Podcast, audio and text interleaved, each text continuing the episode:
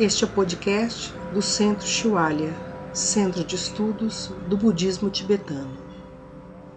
Celebrando os 15 dias de milagres de Buda com ensinamentos e práticas. Nós temos, estamos num domingo lindo e tem mais alguns dias de ensinamentos até o dia dos milagres de verdade. E agora nós temos outro, uma apresentação uns ensinamentos de Kelson Wangmo. Então, estou muito feliz de você poder participar. Eu sei que seu, sua agenda é muito, muito cheia. A Geshe-la é originalmente de, da Alemanha. Ela, ela, ela entrou para o Instituto de Dialética de Dharamsala em, dois, em 1991 e estudou lá por 17 anos, eu acho por favor, me corrija se estiver errada. E ela, ela foi a primeira mulher a receber o título de Geshe em 2011. E ela tem ensinado os tibetanos nos... Uh, ela tem ensinado uh, muito no, na Índia. Ela foi a primeira e a única Geshem até 2016, ainda, uh, ainda existem algumas outras mulheres. Ah, hoje em dia, estou muito, muito agradecida em ter você aqui hoje. Uh, ontem nós nós recebemos ensinamentos de Anten Rinpoche e hoje nós vamos receber ensinamentos, então, da Geshe lá. Nós temos muita honra de tê-la de volta. Muito obrigada. Muito obrigada, Compelá. Bem, antes de nós começarmos, nós já estamos familiarizados com isso, esse procedimento de de um ensinamento do Dharma. Então, é muito importante estabelecer a nossa motivação. Então, vamos fazer isso juntas, na forma de uma meditação. Então, que a nossa reunião aqui hoje nos ajude a desenvolver uma melhor compreensão de quem nós somos. E de como é que nós podemos transformar nossa mente, como praticar, para que nós possamos ser capazes de reduzir os estados nocivos de mente, as emoções destrutivas, e, em vez disso, ter emoções construtivas de compaixão, e também sabedoria. E assim que hoje possa se, nos ajudar a realizar nosso potencial pleno. Não só para o nosso benefício, mas que nós possamos ajudar outros também a fazer a mesma coisa.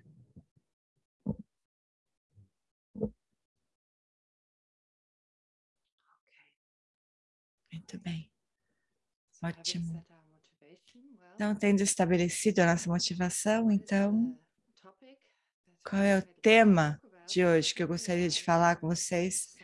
E tomar um tempo para eu decidir o que, que eu gostaria de falar com vocês, porque nós temos pouco tempo, mas eu decidi falar sobre altruísmo no dia a dia, na vida cotidiana. Ah, depois do que o Rinpoche ensinou ontem, não preciso, não precisaria dizer nada, porque foi um ensinamento tão maravilhoso. Para que, aqueles que puderam estar nos ensinamentos, ótimo. Se não, por favor, ouçam a gravação, porque foi incrível a forma como ele ensinou ontem sobre esse tema do treinamento da mente. Então, quando eu pensei sobre o tema de altruísmo no dia, no dia a dia, o que, que é vida cotidiana neste contexto?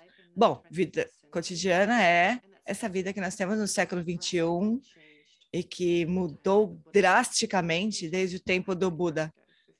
Ah, mesmo pensando 20 anos atrás, ou 30 anos atrás, nossa vida hoje é muito diferente. Então, nós estamos tendo que enfrentar esse desafio de aplicar o Dharma, é isso que nós queremos fazer, nós queremos treinar a nossa mente, e é para isso que o Dharma realmente existe, para treinar nossa mente. Então, nós temos inúmeros desafios. A maior parte das pessoas não vive em, no que nós chamamos de ambiente que conduz ou adequado ao Dharma.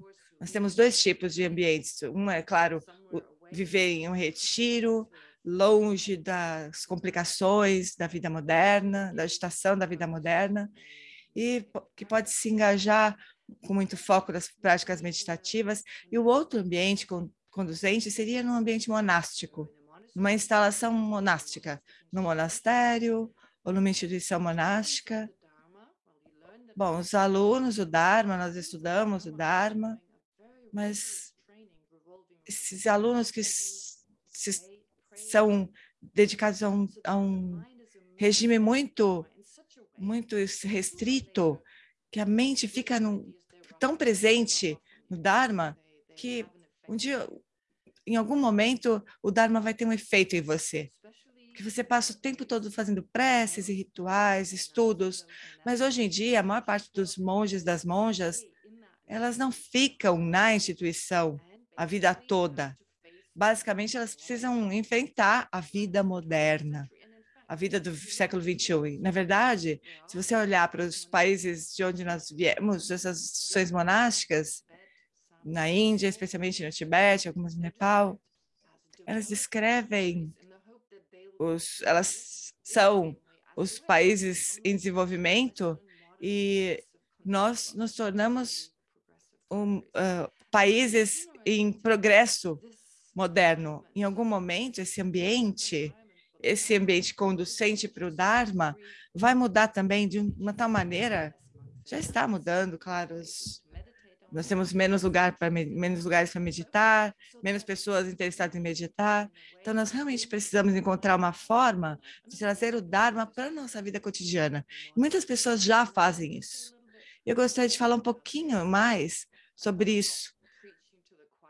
Eu, eu, eu sei que muitos de vocês já enfrentam a vida moderna e vocês já enfrentam esses desafios de trazer o Dharma para a vida mas é muito importante tomar consciência de alguns desses desafios, mas também das vantagens, e utilizar as vantagens para a nossa prática do Dharma.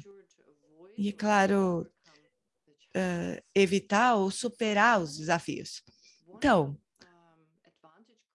uma grande vantagem é definitivamente a ciência se nós utilizarmos a forma correta. Então, a ciência, mais especificamente, especialmente as, as áreas científicas de física quântica, neurociência, psicologia, é, elas, elas estão verificando, confirmando muitos preceitos budistas.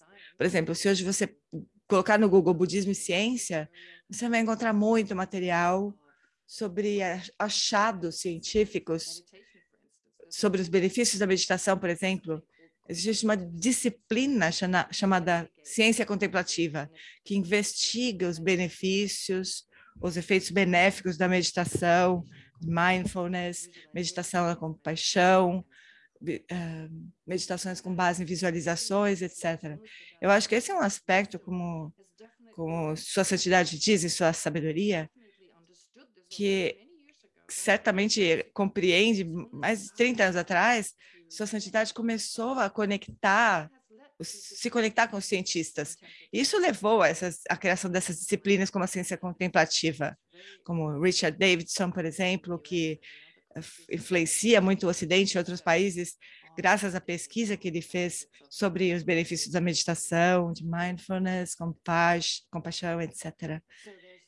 É um dos grandes cientistas com com os quais sua santidade se conectou. Isso é muito útil e nós não tínhamos isso 20, 30 anos atrás. Nós não tínhamos essas disciplinas.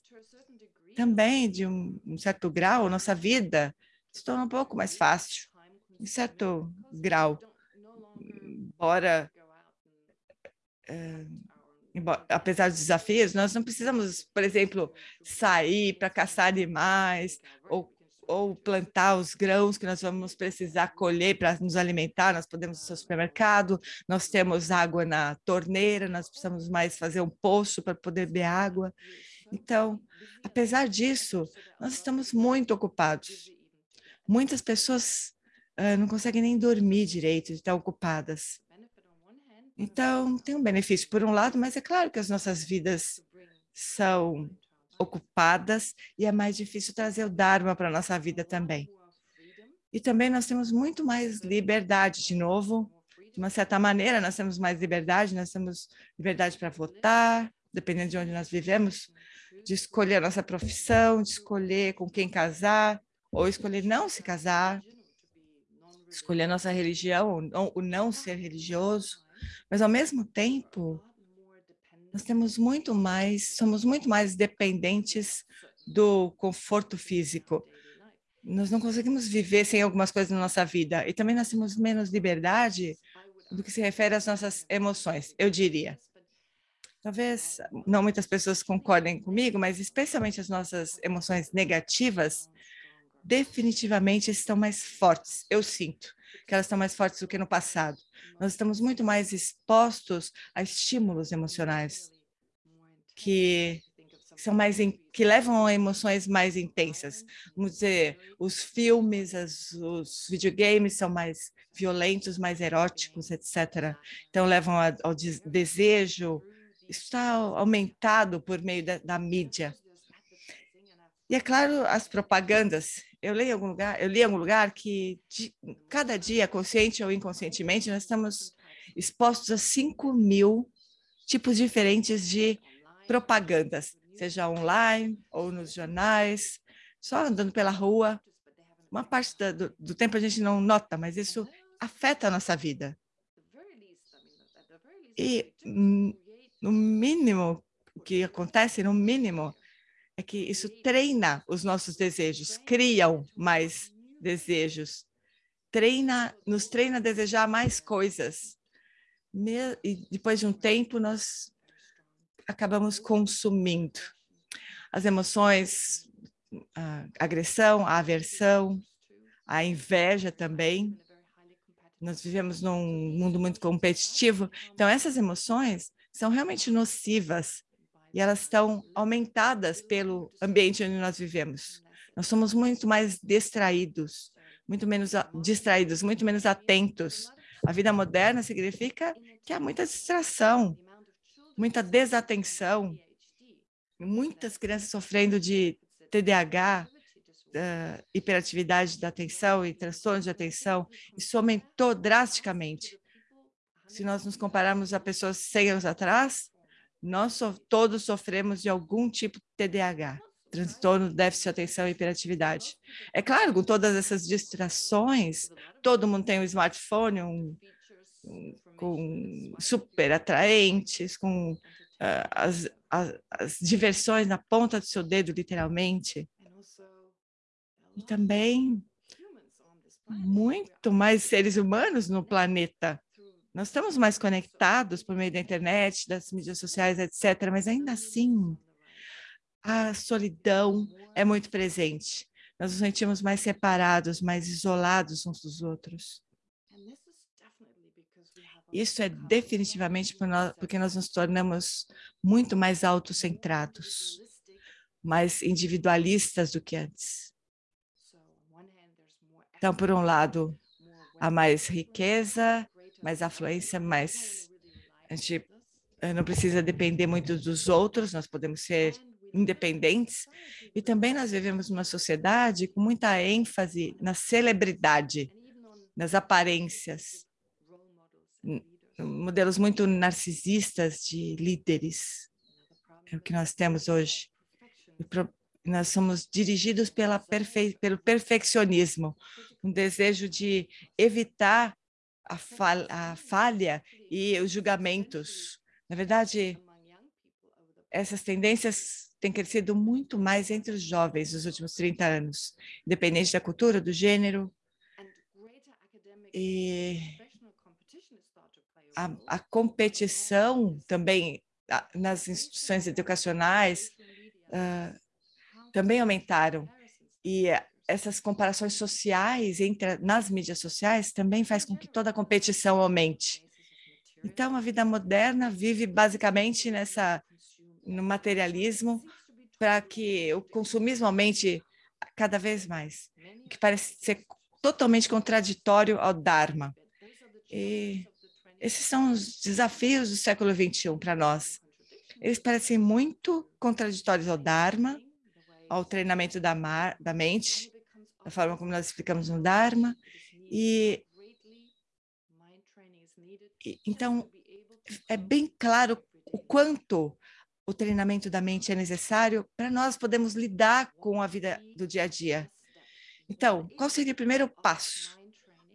O que é, que, aspecto da, do treinamento da mente deveria ser o início para nós? Já que nós temos tantos desafios, tantas dificuldades para lidar. Só existe uma boa notícia.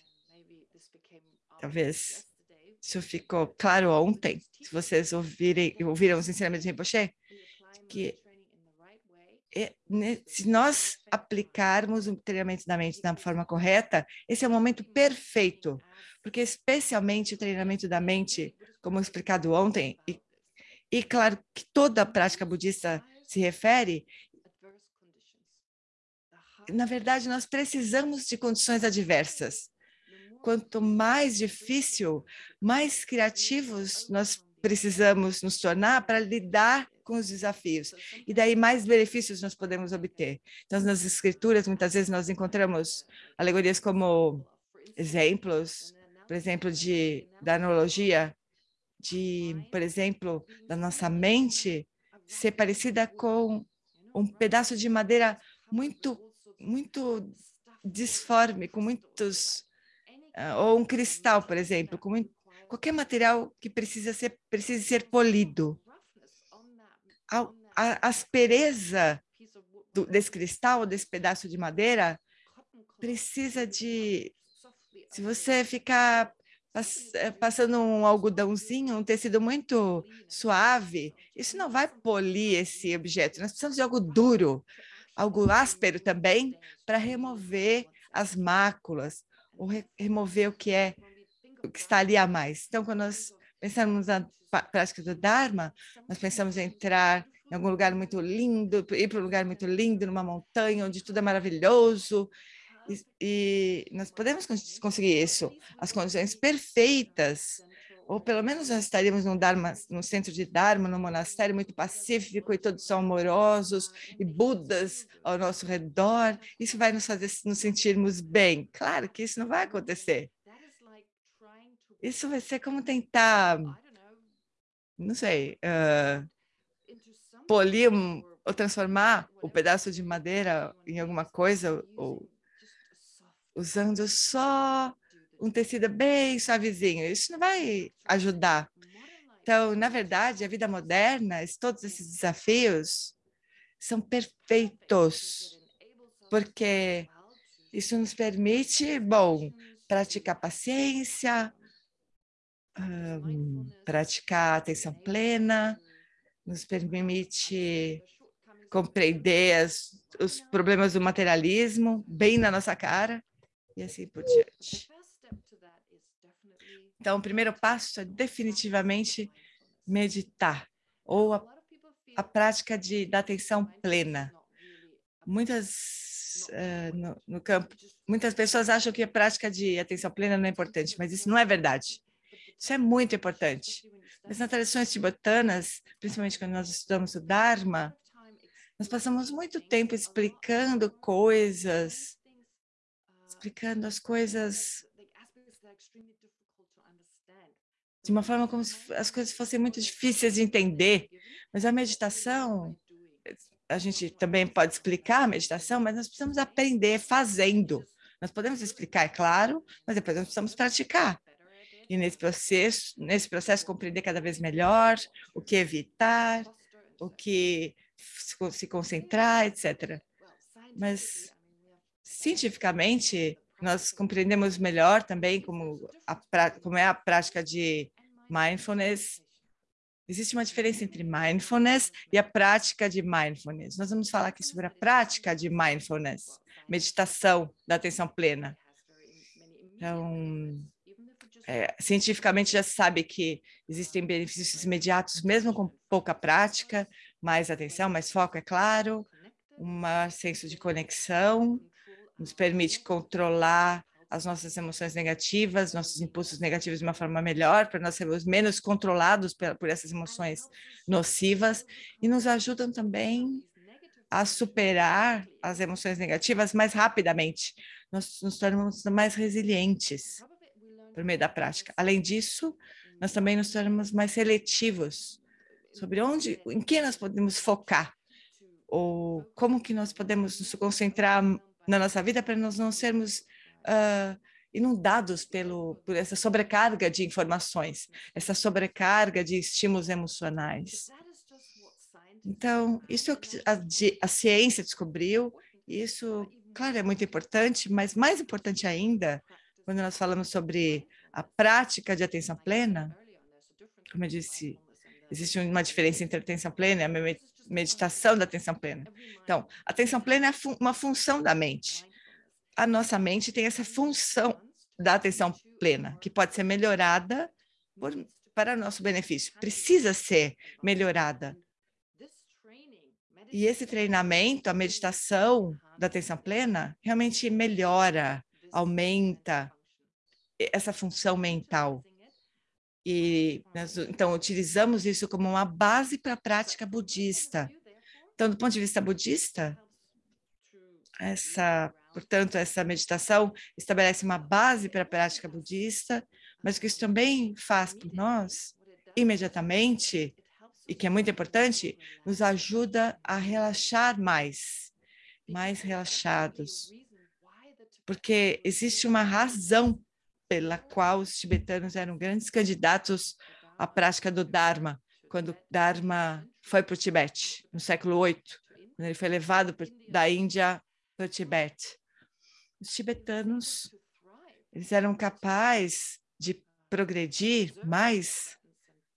E o Dharma foi é, preservado, por, claro, ele foi levado por grandes mestres realizados na Índia que desenvolveram o budismo no Tibete, que, que atingiram a realização por meio da prática do Dharma, mas a, isso porque os tibetanos eram muito relaxados.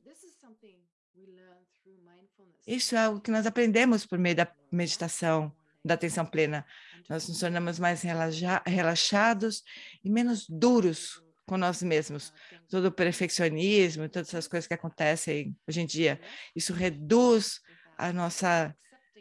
Nós nos tornamos menos duros com nós mesmos e nós podemos aceitar melhor as nossas falhas, as nossas dificuldades.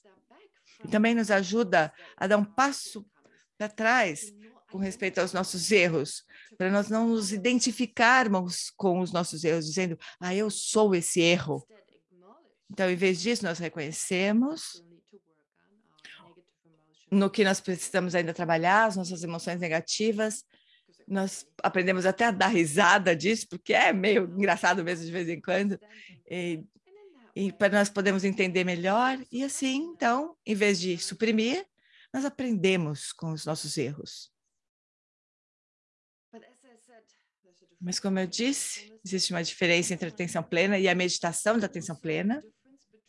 E também existe uma diferença entre meditação da atenção plena e a meditação da concentração. Claro que nós precisamos nos focar, nós precisamos de concentração. Quando nós nos fazemos a, a prática de meditação da atenção plena, nós temos essa função e agora nós vamos aplicar. E isso é a prática de meditação da atenção plena. Mas não só uh, nos focar num, num, objeto e interromper o fluxo de pensamentos. Não é isso. Isso não praticar meditação não se opõe a ter pensamentos. Claro que nesse processo de concentrar em alguma coisa, seja lá a respiração ou alguma que é uma coisa que acontece o tempo todo, então é fácil no sentido de nós não precisamos buscar o objeto fora de nós mesmos ou nesse, nessa nossa vida cotidiana, nós fazemos muitas coisas, muito ocupados, e nós dificilmente prestamos atenção realmente. Dificilmente nós estamos realmente atentos. Então, prestar atenção é exatamente o que nós fazemos. Por exemplo, agora, os cientistas descobriram que nós ficamos mais felizes. Nós somos mais felizes se nós nos, nos, nós relaxarmos e prestarmos atenção nas coisas de uma forma relaxada, um estado de mente relaxado. É muito mais fácil, então, de começar a praticar da forma como eu, como eu escrevi, do altruísmo, a prática do altruísmo. Então, nós focamos a mente nisso, mas ainda isso não é o final, porque pr primeiro passo é a prática da atenção plena, o primeiro passo também envolve reconhecer os pensamentos conforme eles surgem e trazer a nossa atenção de volta para o que nós estamos fazendo agora, seja lá a respiração ou o que quer que nós estejamos fazendo. Então, não é só focar a mente, mas também reconhecer os pensamentos sem ser arrastados por eles, pelas nossas emoções, ou ser controlados pelas nossas emoções, mas em vez disso, observá-los, tomar consciência deles e gentilmente trazer a mente de volta. E nesse processo, nós aprendemos a reconhecer os pensamentos, anotá-los. Talvez nós podemos passar um tempo observando os pensamentos. Uh, eles, na verdade, eles desaparecem no momento que nós focamos neles, mas nós podemos aprender mais a respeito dos nossos pensamentos, mas também nós aprendemos a nos distanciar especialmente dos, das emoções, dos pensamentos destrutivos, e voltar a mente para o que nós estivermos fazendo, a atenção de volta para a respiração, ou para o que nós estamos limpando, ou sei lá, escovando dentes, ou o que quer que seja. Então, esse é o primeiro passo, é a base para tudo.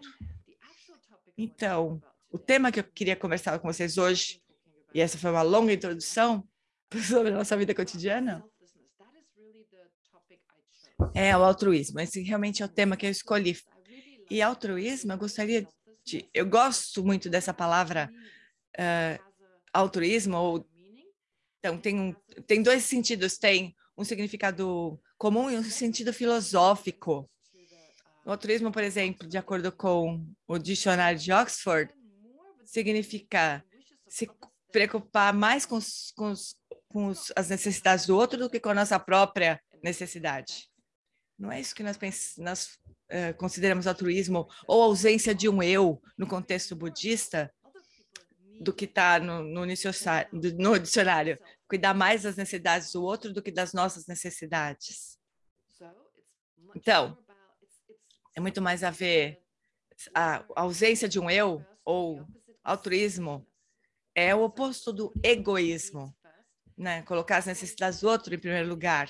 Claro que isso implica em compaixão, amor pelos outros no contexto budista, como, como nós definimos no contexto budista, uma proximidade, um afeto, um desejo de que essa pessoa seja feliz. Essa é a definição de amor.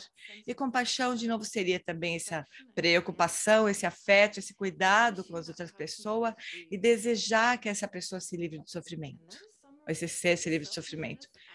Isso está sumarizado no altruísmo, como ele é descrito, é se preocupar mais com o que as pessoas necessitam do que o que eu mesma preciso e quero. Mas não porque estou me suprimindo ou, ou ignorando, me ignorando, não, por um profundo senso de amor e de compaixão. É um estado natural de mente, muito pacífico, e, e o altruísmo, então, é natural. Então, esse é um significado do altruísmo ou da ausência de eu. No contexto budista, não é assim que a palavra é usada, pelo menos não é como é usado na tradição budista. Ela é usada, esse termo ausência do eu, altruísmo, é usado como uma, um, um sinônimo de ausência de eu, de não eu. É, ou seja, de considerar um eu que, na verdade, não existe, mas que nós, equivocadamente, nós precisamos, nós percebemos como existente. Mas isso não é possível, na verdade. Então, existem esses dois, essas dois, duas descrições né, de ausência de eu. Tem o altruísmo, como é expresso no dicionário de Oxford, e existe a visão da ausência de eu. E essas duas coisas estão profundamente conectadas.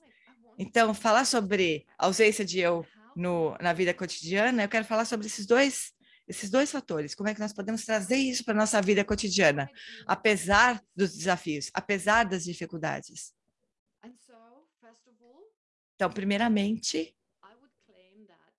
eu diria que toda a prática budista, tudo no budismo está incluído nessas duas coisas. Pode ser incluído no, no, na ausência de eu altruísta e na visão da ausência de eu. Para quem aprendeu o budismo, é, isso, vocês então concordariam comigo. Essas duas categorias, uh, nós ouvimos isso já, método e a sabedoria. Geralmente o budismo é dividido entre método e sabedoria. Então, a ausência de altruísta seria parte do método, do aspecto de método do budismo. E a visão de ausência de eu seria parte do aspecto de sabedoria do budismo. Então, é uma, existem outras maneiras de dividir o budismo, de dizer hum, é, quais são as, as então, a visão da originação de, interdependente estaria incluída aqui também, e a conduta da, da não violência. Sua santidade sempre fala sobre isso.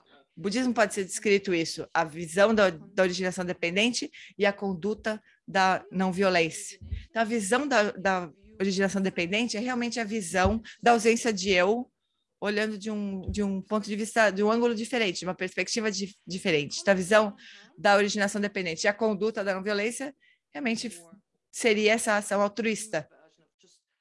Uma visão mais extrema, não só de se evitar colocar, é, trazer, é, trazer é, mal ao outro, mas também causando, trazendo o bem para o outro. Então, o budismo tem também esses, esses dois aspectos da bodhicitta e da realização da, da vacuidade.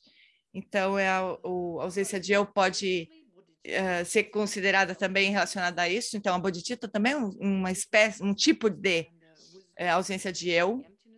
E a, a sabedoria que realiza a vacuidade também é outro, claro, uma outra maneira de falar sobre a ausência do eu. Então, esses dois temas, não, não é surpreendente, não é, não é por acaso que nós temos esses dois aspectos. Nós dizemos que todas as práticas budistas estão incluídas nesses dois aspectos. Os diferentes estados de mente, nós nos treinamos justamente nesses dois aspectos. Então, tudo isso pode ser, uh, pode ser explicado com esses dois aspectos, o aspecto do método emocional e o aspecto da razão, ou do, do da sabedoria. Esses dois aspectos são essenciais à nossa mente, são os dois aspectos mais importantes, o aspecto cognitivo e o aspecto emocional da nossa mente.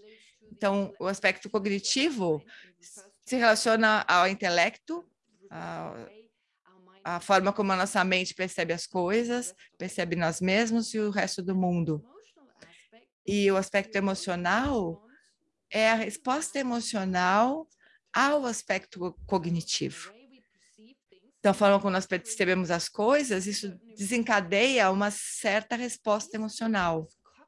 E esses dois aspectos, o cognitivo, de alguma forma relacionada ao mundo, e a resposta emocional é a base de, do samsara, a nossa existência nesse momento. Há muitos problemas, muitas experiências não desejadas, e o nirvana, que é o estado em que nós estamos livres de, de tudo. Então, a base é a mesma.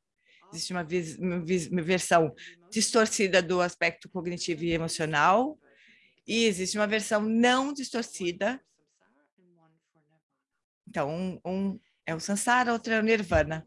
E a prática budista realmente se refere a transformar uh, ou substituir a, visão, a versão distorcida pela versão não distorcida. Então, esses são os dois aspectos da, do não eu, da ausência do eu, porque basicamente, qual é a versão distorcida?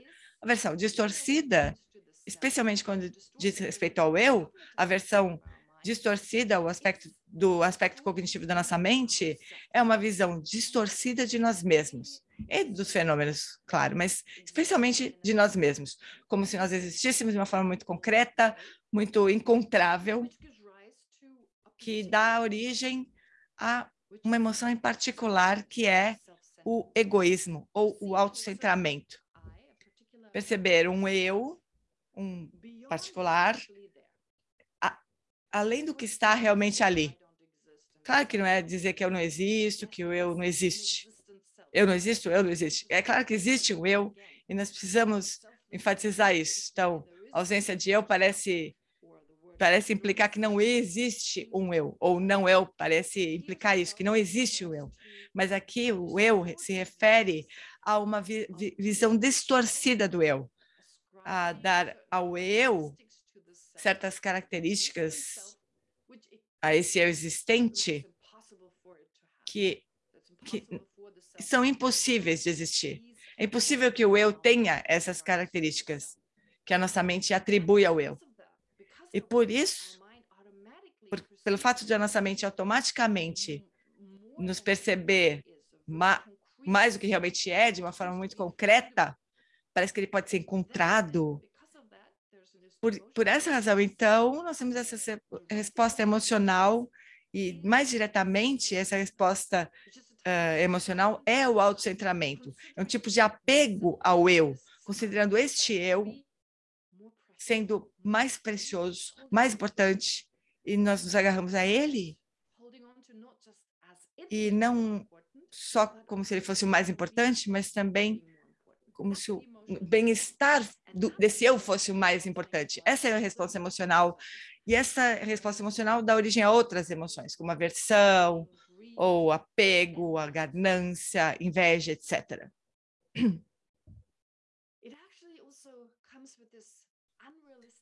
E surge também esse, esse senso não realista de autocentramento, autoapreciação, como se diz, esse apego ao eu, também vem junto com essa sensação não realista de que eu sou melhor, sou mais importante do que os outros, preciso ser melhor que os outros, deveria ser melhor, perfeito, eu não deveria falhar que é completamente não realista e realmente impossível de sustentar.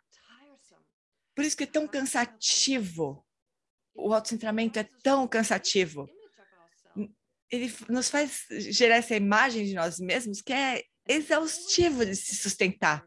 E tem sempre, existe sempre esse senso de, de vulnerabilidade, de que, eu, de que eu posso ser esmagada a qualquer momento, essa insegurança.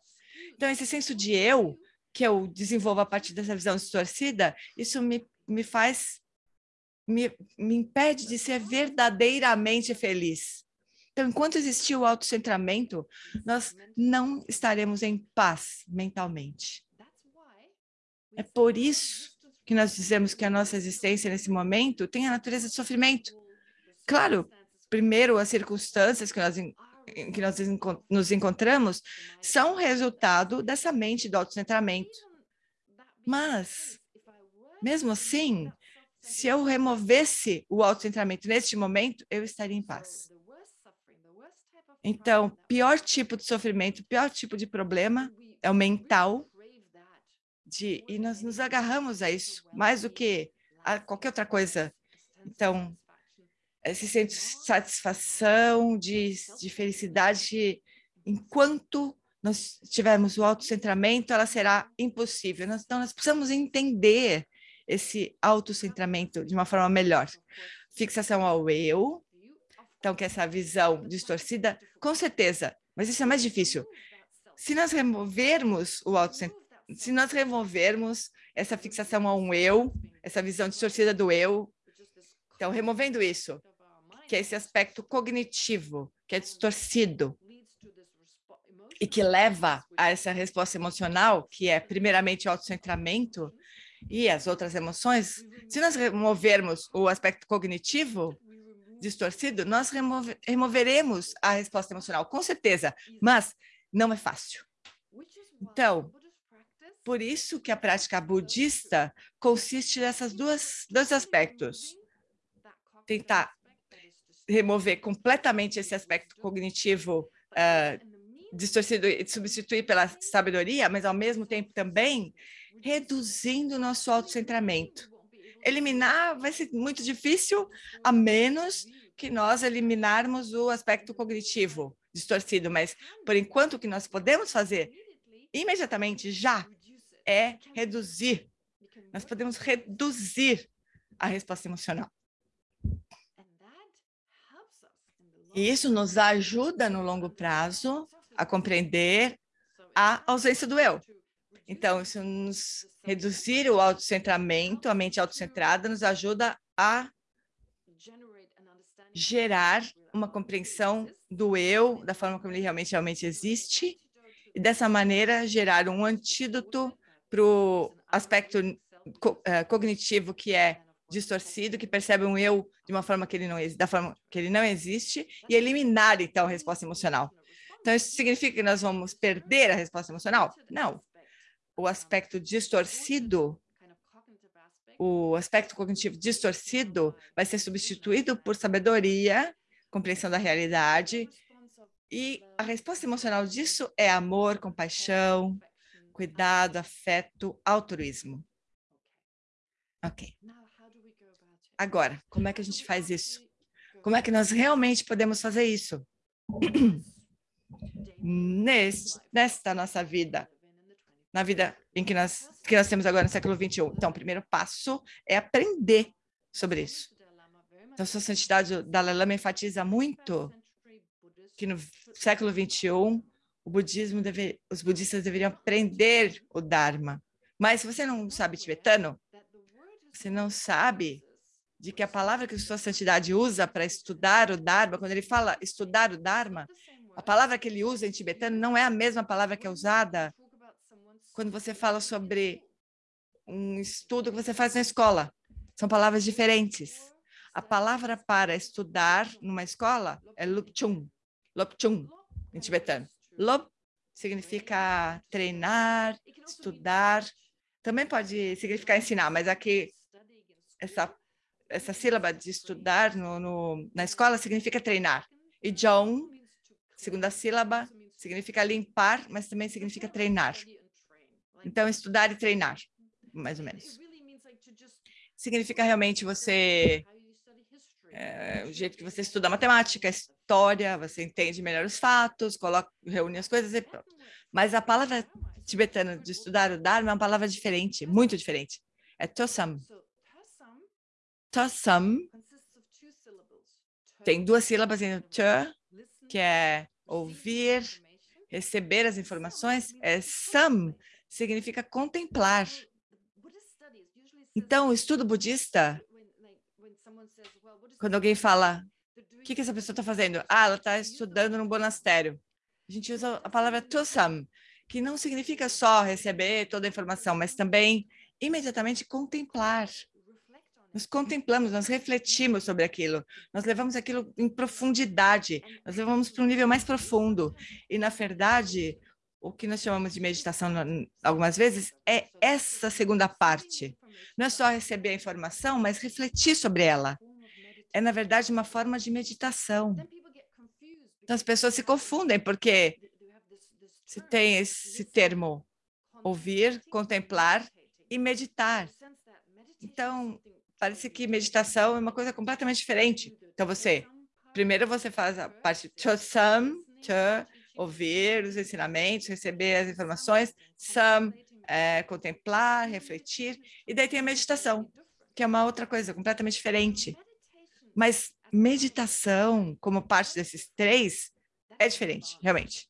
É, é avançado, é um tipo avançado de meditação, onde você reúne um estado bem avançado de concentração meditativa junto com insight e essa união de, de, de calma permanecer, que é o que é a quietude e o insight, você aprofunda a compreensão. Esse é um tipo de meditação muito avançada realmente. Esse tipo de meditação nós não conseguimos fazer de uma forma muito fácil.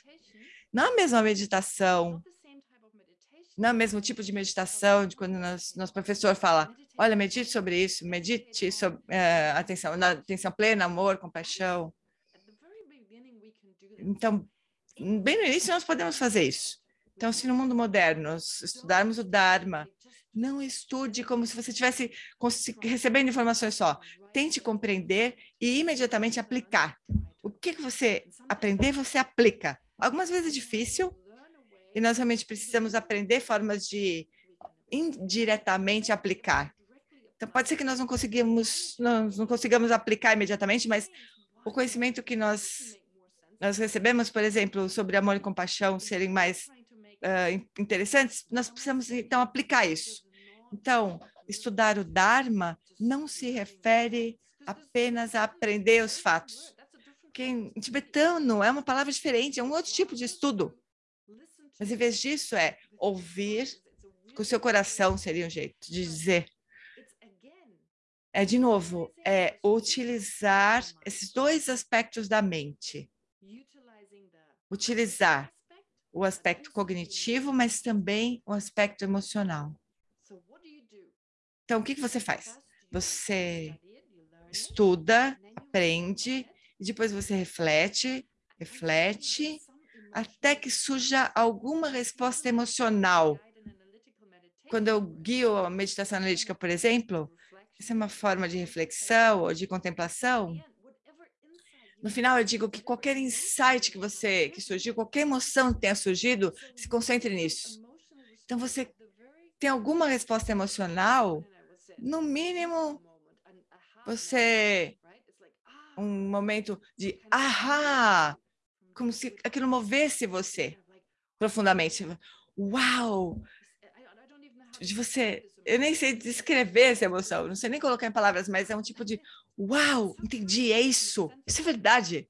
Esse senso de convicção, isso realmente afeta as nossas ações. Então, você tem análise e daí, então, esse tipo de, de resposta emocional do ah, isso é santidade do Dalai Lama, quando ele, ele quando ele entende, quando ele, ele percebe a tradução, ele geralmente não usa a palavra emocional, nem existe essa palavra em tibetano. Ele usa esse, esse, esse termo que é um que é sentimento, até que surge suja tsoa, que é o tipo de sentimento. Geralmente não explica, mas é algo que nos move, é uma resposta emocional. Como eu disse, não existe essa palavra para emoção em tibetano, mas não é como sua santidade usa. Ele usa mais essa, essa palavra que significa mais um sentimento, uma sensação. Então, dito tudo isso, fala sobre esse processo, tudo mais, então agora nós conseguimos fazer isso na nossa vida? Como é que nós devemos nos concentrar? Então, no início, talvez nós, nós precisamos trazer tudo isso para a nossa vida.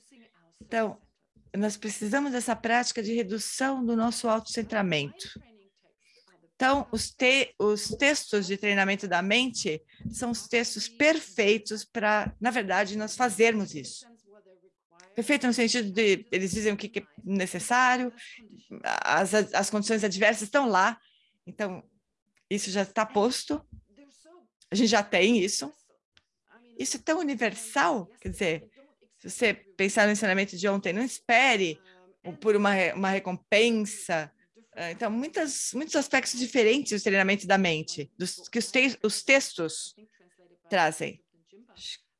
Como traduzido por Tutanjimpa, ele, ele, ele traduziu esse, um, esse, todos esses textos sobre treinamento da mente num livro, no mesmo livro, Essential Mind Training.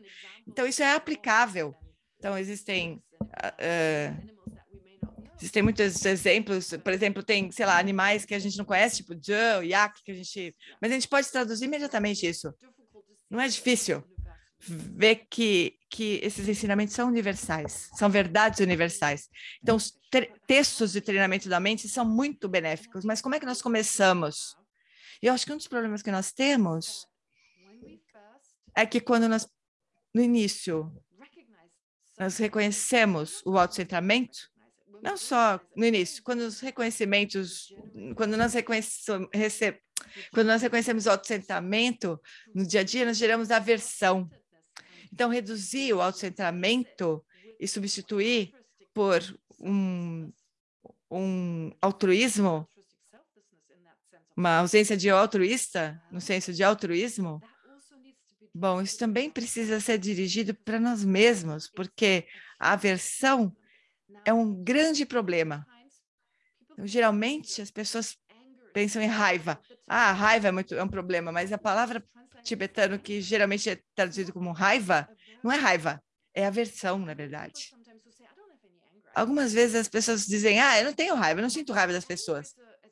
Mas raiva é uma coisa muito mais forte, é uma resposta emocional muito mais forte a alguma coisa que, que é desagradável, mas aversão é um tipo de, ah, eu não gosto, ah, é uma frustração, ah, eu não gosto, é um, uma coisa, ah, tem uma aversão a essa pessoa.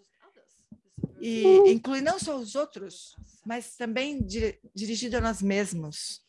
E isso é um grande obstáculo, a aversão é um grande obstáculo a qualquer tipo de altruísmo, a qualquer tipo de prática altruísta. Então, o altruísmo também precisa ser dirigido a nós mesmos compaixão, cuidado, amor, aceitação dirigida a nós mesmos. Então, a aversão para o, ao, ao autocentramento é um obstáculo, porque nós imediatamente afastamos isso e nós não conseguimos mais trabalhar com o autocentramento. Então, atenção plena é o primeiro passo e depois reconhecer, então, a aversão. Reconhecer o autocentramento quando ele surge, em vez de agir ou reagir com aversão, em vez disso, nós podemos ter esse senso de aceitação e de curiosidade. Aceitação e curiosidade. E conforme nós fazemos isso, então, ok, eu não quero ser autocentrada, não gosto dessa mente de autocentramento, não gosto, não vai ser útil, ok? Então, vamos aplicar o um antídoto. Mas isso é diferente, não é que a gente tenha aversão, mas é mais reconhecer e aplicar um antídoto. Algumas vezes só reconhecer e se concentrar Nisso faz com que o autocentramento desapareça. Então, isso é definitivamente o primeiro passo. esses são os primeiros passos. Então, evitar a aversão a nós mesmos, a outras pessoas. Realmente, nós precisamos cuidar disso. Ressentimento, aquele tipo de... Hum, acho que todos nós sentimos isso. Mesmo que não seja, você não seja uma pessoa que sente raiva. Aversão não significa uh, não significa que você tem essa resposta de raiva. Talvez a gente tenha uma, um sorriso no rosto, mas a aversão pode estar acontecendo ali. Então, evitar a aversão, tomar, tomar consciência da aversão. Então, bom, agora nós queremos superar devagar, nós queremos substituir esse autocentramento, essa atitude autocentrada de me colocar em primeiro lugar, com apreciação dos aos outros. Mas isso é, nós não podemos fazer isso imediatamente. Nós não conseguimos ir diretamente do autocentramento, do jeito que a gente é, até ser completamente altruísta. Existem passos para isso. Eu acho que o primeiro passo é o que sua santidade chama de altru é, egoísmo inteligente. Quando nós realmente compreendemos e colamos as necessidades do outro antes de nós mesmos, nós não fazemos isso, na verdade. Nós, nós mudamos, na verdade, o nosso hábito, não com esforço, na verdade. É, é meio fake, né? A gente, a gente muda toda a, neuroplasticidade ajuda a isso, né? A gente entender isso. Nós podemos mudar os nossos hábitos, nós podemos mudar os nossos padrões, padrões cerebrais, vamos dizer, então, nós podemos mudar essa atitude autocentrada. Primeiro, a gente pode pensar que o outro, as pessoas, é, a gente pode eh, ter relações mais cordiais com os outros. Então, quando nós fazemos isso, nós vemos que isso traz benefício. Isso não, não é um não é o egoísmo que é realmente inteligente, mas é um pouquinho melhor do que o nosso egoísmo estúpido, não é um altruísmo egoísta, mas é um autocentramento estúpido o que nós normalmente temos. Então, nós colhemos os outros primeiro, antes de nós, nós tentamos fazer isso, como eu disse. Acho que desde Doji Damdo disse isso. Quando nós damos esse primeiro passo, é como se nós quiséssemos dançar, fazer um balé com nós, é como se nós quiséssemos dançar balé com uma roupa de astronauta. É meio estranho. A gente começa a tirar um pouquinho das, né, da, da, da veste dos astronautas, a gente troca um pouco de roupa, mas inicialmente é meio esquisito, é, não é muito natural, precisa de esforço. Então, esse nosso uh, egoísmo inteligente, esse vai parecer estranho, é difícil, não, é, vai precisar de esforço mas também nós precisamos refletir sobre a interdependência, não só o benefício que nós diretamente recebemos disso, porque as pessoas ficam nossas amigas, mas também a interdependência que nos leva um pouco adiante. Nós estamos conectados com todos os outros. É um pouco a lógica do sistema de saúde. Quando nós preocupamos com o outro, quando uma doença surge, nós não preocupamos com isso, porque isso também vai nos afetar. Então, o bem-estar do outro tem um efeito em mim porque eu não vivo numa bolha. Então, devagar, conforme nós continuamos fazendo, fazendo isso, nós ficamos mais familiarizados, nós nos sentimos melhor. Eu me sinto melhor quando eu tenho atitude altruísta. Isso nos motiva a continuar. Mas em algum momento isso não vai, não vai ser importante, porque a gente vai fazer porque simplesmente é o que tem, a, tem que ser feito. E quando nós entramos, quando nós é, entendemos como é que o eu existe, de fato, então a gente vê que não tem como agir de uma forma realmente altruísta sem perceber que o eu não existe. Por quê? Porque se eu não, do jeito que a gente pensa que existe, não faz sentido. Então, não importa o que as pessoas, as pessoas gostam ou não gostam de nós, essa é a coisa que eu tenho que fazer e eu faço e pronto. Nós não dependemos de, da resposta de mais ninguém. E desse jeito, nós simplesmente fazemos o que precisa ser feito e surge uma e o resol, resultado disso é uma paz interna que não depende do que os outros acham da, de recompensa. Essa é a melhor forma de altruísmo. Esse, essa ausência de eu altruísta é realmente quando eu entendo que o eu não existe da forma que eu penso que existe. Mas vamos olhar para esse aspecto da ausência de eu, porque como eu disse, se você reduzir o, o, a, essa resposta emocional egoísta, essa, esse autocentramento, ou esse egoísmo, que é a resposta emocional a essa compreensão equivocada do eu, se nós reduzirmos isso, nós focamos menos o eu, meu, eu. Então, se esse foco diminui, nós descobrimos que isso funciona perfeitamente. Eu nem pensei em, mi, em mim mesmo nos últimos cinco horas e eu estou ali ainda. Você se engaja em ações sem esforço, porque você se familiarizou com isso, você se familiariza e você faz isso meio sem esforço. E existe esse momento em que você esquece completamente de si mesmo e os outros estão em primeiro lugar. Você coloca o sapato do outro, que é o primeiro passo realmente, eu não falei sobre isso ainda, mas vou falar. Então, você coloca, se coloca no lugar do outro, no sapato do outro, e não tem mais divisão entre eu e o outro. E por cinco horas você ficou ali, completamente focado nos outros, e você ainda está ali. Então, inicialmente, quando você pensa na ausência do eu, você pensa que vai deixar de existir, mas isso não acontece, claro. Mas nós pensamos que, nós compreendemos que esse eu nunca esteve lá realmente. E sem essa visão do eu, nós funcionamos muito melhor. Nós temos essa visão de que sem o eu, nós realmente tudo funciona muito melhor. Então, como eu disse, nós passamos por esses passos desse altruísmo egoísta ou, ou uh,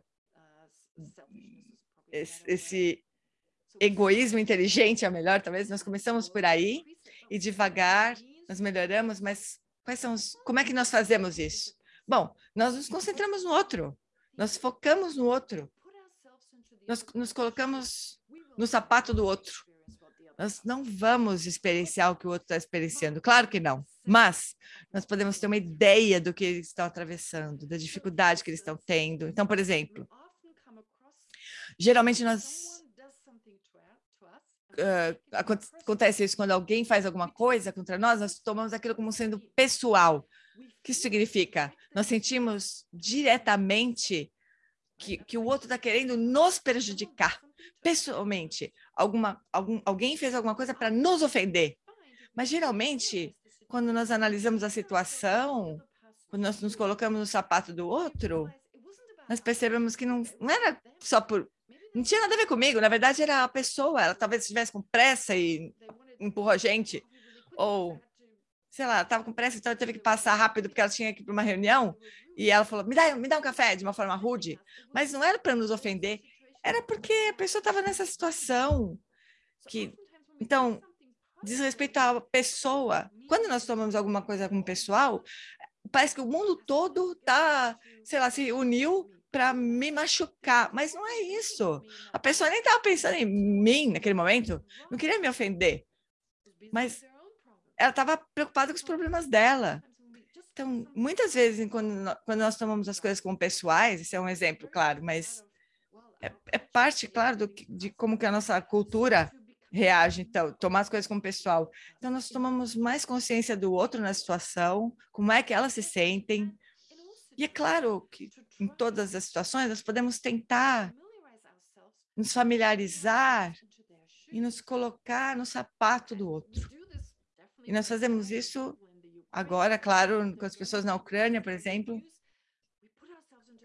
Nós vemos nas notícias, nós nos colocamos no lugar delas e falamos, nossa, que eles possam se livrar desse sofrimento. Todo mundo pode fazer isso. Nossa, se fosse eu, se fosse a minha casa, se fosse a minha avó que tivesse sido morta, a gente consegue fazer isso, a gente faz isso o tempo todo. Nós fazemos isso muito bem. O ponto que nos atrapalha um pouco é o nosso autocentramento. Se ele for muito forte, a gente vai, vai ser difícil para a gente. Então, a gente coloca um esforcinho a mais e nós nos colocamos no sapato do outro. Isso é empatia, é o primeiro passo tentar sentir como que seria a compaixão, como é que seria a situação. A compaixão seria nos sentirmos mais próximos dessa outra pessoa. A gente conhece mais sobre ela, a gente, embora não seja exatamente o que ela está sentindo, mas a gente tem uma ideia do que ela está sentindo, né? E, e, não é não realista. E por essa proximidade, nós, nós sentimos ai, que ela possa se livrar desse sofrimento. Claro que a gente pode fazer alguma coisa para remover esse, esse sofrimento, a compaixão em, em ação. Mas, é claro, tudo isso é mais efetivo se nós compreendermos melhor o eu. E isso é o, a ausência do eu no sentido filosófico. Isso não é fácil uma parte dos estudos budistas, diretamente ou indiretamente, dizem respeito a isso, porque é muito difícil. Porque o aspecto cognitivo da nossa mente, que percebe as coisas de uma forma distorcida, nós mesmos e o outro, isso é tão enraizado, tão profundamente em nós, que demora, leva muito tempo, muito esforço para ser superado. Mas, de novo, tudo que eu descrevi antes, em termos de lidar com o autocentramento como uma resposta emocional, reduzir isso. Bom, você pode aprender mais sobre isso nos textos de treinamento da mente. Claro, nós vivemos num momento em que existem tão, tantos desafios, esse é o lugar perfeito para praticar. Mas e como praticar com melhor compreensão da ausência de eu, como os fenômenos realmente existem? Isso é muito mais difícil, mas não é impossível. Não é impossível. Nós precisamos, bom, ter um pouco mais de tempo, dedicar mais tempo. Nós, eu sei que nós somos super ocupados, distraídos, mas então olha para sua agenda e veja se você pode fazer alguma mudança ali, pra, porque diferente das outras práticas de trazer o altruísmo para nossa vida, é, você pode ter muitas pessoas à sua volta e tá bom, é ótimo. Você pode, você tem pessoas difíceis, colegas difíceis, pessoas da sua família que são difíceis, então você passa algum tempo com eles e daí você se afasta um pouquinho, porque você precisa de um tempo, né? Você passa um tempo com eles e se retira um pouco. Enquanto você você está sozinho, enquanto você se retira um pouquinho, você trabalha com tudo que surgiu, com as, você, você, tudo bem, você trabalha com aquilo, depois encontra de novo com essas pessoas, daí você se retira de novo porque nós não podemos estar com as pessoas o tempo todo. Nós precisamos de um retiro, que não é, não é um escapismo, é um tempo que você precisa para voltar ao seu foco, à sua determinação e não ser esmagado por aquilo. Então, é um vai e vem, mas existem muitas oportunidades na vida cotidiana para a gente fazer isso.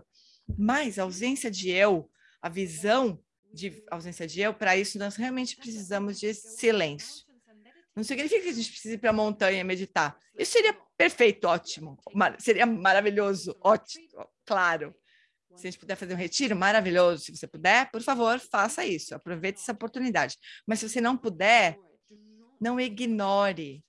Não sinta, ah, minha vida é muito ocupada, tem muita coisa para fazer. Ah, na próxima vida que eu vou entender isso. Você não sabe o que vai acontecer na próxima vida, então pode ser muito pior do que a vida que nós temos hoje. Talvez a oportunidade nunca mais surja, então faz isso agora, não ignore. Crie algum tempo para isso. Mesmo que você, sei lá, faça no banheiro, cinco minutos no banheiro. Então, aproveita isso. Isso é o que você tem. Por favor, aproveite. Onde é que está o eu? É claro que eu recomendo que você tome mais tempo, mas cinco minutos é melhor que nada. E, claro, estou exagerando um pouquinho, mas o ponto é que cria algum tempo e daí existem muitas, muitos, muitas, uh, muitos livros maravilhosos sobre isso. Eu queria mencionar algum, alguns pontos. Por exemplo, pegar um tempo, se você acha a meditação desconfortável e tudo mais. Bom, a postura, vamos falar sobre, estou falando de postura, né? A postura, ela está ali para te ajudar a estabelecer a mente de uma forma melhor. Mas se você tiver com dor, então, sente-se de uma forma diferente. A forma como você se senta não é importante. O que é mais importante é que você tenha algum grau de concentração então, a sua coluna deveria estar ereta, caso contrário, você vai dormir. Mas fique numa postura confortável e daí reflita. Onde é que está esse eu? Se a minha resposta emocional, esse meu autocentramento, está agarrando um tipo de eu, realmente, quando eu penso eu, parece que tem alguma coisa, uh, alguma coisa que não muda, por exemplo. Tem, parece, por exemplo, um eu que era de mãe, que a hora que eu acordei e, a, e o eu agora são o mesmo eu. Então, perceba isso, essa, de, como se o eu fosse alguma coisa que não muda. Como que esse eu, esse eu que está no Zoom e o eu que acordou hoje de manhã, parece que é o mesmo eu. Como é que isso pode ser? Se um, se o corpo muda o tempo todo, se o, muda, se o mundo muda o tempo todo, como é que o eu poderia não mudar? E onde é que ele está? Eu consigo localizar no meu corpo? Onde é que ele está no meu corpo? Eu posso apontar onde que ele está? Se você tem alguma... Se existisse um método científico qualquer que, sem dor nenhuma, pudesse tirar os meus membros, se existisse algum método científico que a gente pudesse só tirar os, os membros e separar, onde é que estaria o eu? Se nós perdêssemos parte do nosso corpo, isso diminuiria o nosso eu? Então, esse eu se relaciona com o seu corpo? Então, sim, definitivamente a gente aponta o coração quando tenta localizar o eu. Tem uma razão para isso, né? Mas sem entrar nessa razão, muitas pessoas apontam para o coração. Mas isso realmente é assim? Eu realmente estou no meu coração e eu pudesse olhar para cima, eu vi, viria, veria a minha cabeça, e se eu olhasse para baixo, eu veria a minha barriga. É como se eu tivesse o coração e falar, oi, cérebro, olhando para cima, oi, oi, intestino, tudo bem? Como é que você está hoje? Está tudo certo? É isso mesmo? Eu estou no coração, olhando para cima e para baixo? Então, parece, às vezes parece que é assim, mas outras vezes parece que o eu está entre os, entre os nossos olhos, no momento que a gente olha para o mundo, ou às vezes parece que tá, o eu está no pé, alguém pisa no meu pé e fala, ou com o pé sujo, fala, ai, você me contaminou agora, será que o eu está no, eu, tá no pé? Não, o meu pé está sujo, daí eu falo, ai, eu estou sujo, eu fui contaminada, né? parece que o eu está lá no pé. Então, como é que é isso? Analisa. E o melhor momento, a gente ouve, muito, a gente ouve muitas vezes, mas a gente não faz. Quando tem um senso muito forte de eu, quando alguém me, me critica, ou quando alguém me elogia, ou quando alguém me critica, fala alguma coisa contra nós. Mesmo num centro de Dharma, isso acontece. Essa é a maior oportunidade do mundo para a gente localizar o eu. E se você puder, e não puder parar naquela hora, para refletir, você pode correr para o banheiro ou correr para o seu quarto e refletir, sentar com aquilo. Bom, e aí, esse eu, o que, que é isso? Como é que eu me sinto? Ah, eu sinto eu muito forte. Onde que está esse eu? Em vez de ficar pensando na pessoa, que ela fez isso para mim, falou isso, falou aquilo, fez isso, aquilo, lá, lá. Não, você para, tudo bem, deixa aí por... Eu vou voltar você já já, mas eu me volto. Onde é que está esse eu que está magoado, que está ferido agora? Tenta relaxar o corpo, com curiosidade. E o que está acontecendo? Essa é uma grande oportunidade. Nós precisamos aproveitar essas oportunidades. E, e apreciar as pessoas terem nos dado essa oportunidade. Isso não acontece sempre, mas são grandes oportunidades, não acontece muito frequentemente. Então, quando acontecer, aproveita e analisa. Mas existem outros aspectos para procurar o eu. Eu realmente, eu posso realmente encontrar esse eu? Você nunca vai encontrar nada. Eu vou, um spoiler, né? Você não encontra nada realmente. Essa é uma abordagem. Você pode ler onde é que está o eu, no corpo, na mente, no... tudo isso você pode fazer. Mas também existem outras formas de olhar, porque, na verdade, o que nós percebemos, quando nós dizemos eu, mas também com respeito às outras coisas, é que é essa sensação de que, sim, ah, eu sei que eu tenho um conceito de eu, eu sei que eu tenho conceito de outras coisas. Conceito significa que eu tenho um pensamento, que é o eu. Eu tenho um pensamento carro, eu tenho um pensamento sala, outras pessoas, caneta, etc. Mas o ponto é, nós temos um conceito de eu, porque existe um, ou porque nós, ou existe um eu porque nós temos um conceito de eu. Então, existe um conceito de carro, porque existe um carro lá fora, que existe por si só, ou existe um carro meramente porque existe esse conceito de carro. Porque nós temos esse conceito de carro, então, por, então existe um carro convencional porque nós temos um conceito. Então, para nós parece que é o primeiro cenário, parece que existe, existe um pensamento de carro porque existe um carro lá fora. E, a, e nós vemos, pensamos sobre aquilo e desenvolvemos o conceito de carro. Então, existe essa sensação de objetividade, de que existe esse mundo objetivo lá fora, e eu percebo como ele é, então eu desenvolvi, desenvolvi esses conceitos, esses pensamentos sobre isso, sobre o mundo objetivo. Às vezes isso é real, mas muitas vezes é não realista, mas muitas vezes é realista. Então, existe esse muito obje mundo objetivo lá fora.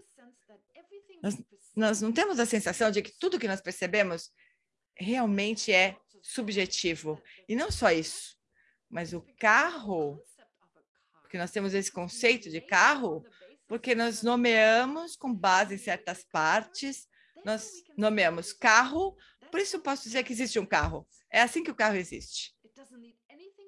Não precisa de mais nada para existir, não existe nada além daquilo. E isso é tão difícil de compreender. Eu sei que nós não, não temos tempo, então por isso que eu estou correndo um pouco aqui, mas eu estou dizendo que nós vivemos no século XXI, nós temos compreensões é, científicas que podem realmente nos ajudar. Depois do que eu disse, vamos pensar no que a física nos ensinou a respeito da percepção. Se nós temos uma sensação de que os objetos estão lá fora, que não tem nada a ver com a minha mente. É assim que parece. Como eu disse antes, nós temos esse, essa forma cognitiva, esse aspecto cognitivo da nossa mente, e é assim que nós vemos o mundo. Existe uma resposta emocional, e sim, é assim, eu estou convencida disso. Então, existe essa resposta emocional, também essa sensação de convicção, que é um tipo de resposta emocional, que governa todas as nossas ações, na verdade na vida cotidiana, como eu disse. As ações, nosso karma governa nossas ações e leva ao sofrimento. Então, então as nossas ações vêm a partir dessa convicção muito, essa convicção emocional que governa as nossas ações. Então, se nós checarmos com que frequência nós temos um pensamento, quando a gente fala assim, ah, aqui, ah aquilo Como é que essas cortinas são lindas, mas aquilo tem um cheiro tão horrível, como é que alguém pode achar isso lindo? Parece que existe uma beleza lá fora, e se você, você tem um bom gosto ou um mau gosto.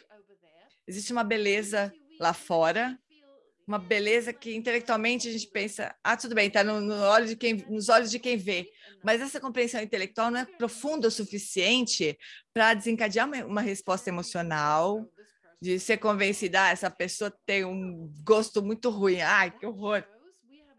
Isso mostra que nós temos uma sensação de que existe alguma coisa objetiva lá fora, que é bela ou não, azul, ah, redonda, sei lá, objetiva, objetivamente existente, mas a ciência, de, o que, a ciência nos diz? Azul, por exemplo. Dizer que existe essa, essa cortina linda, azul. Vamos, vamos dizer que você adora sua, o seu vestido azul, a sua cortina azul, sei lá. Na verdade, não existe, não existe o azul lá fora.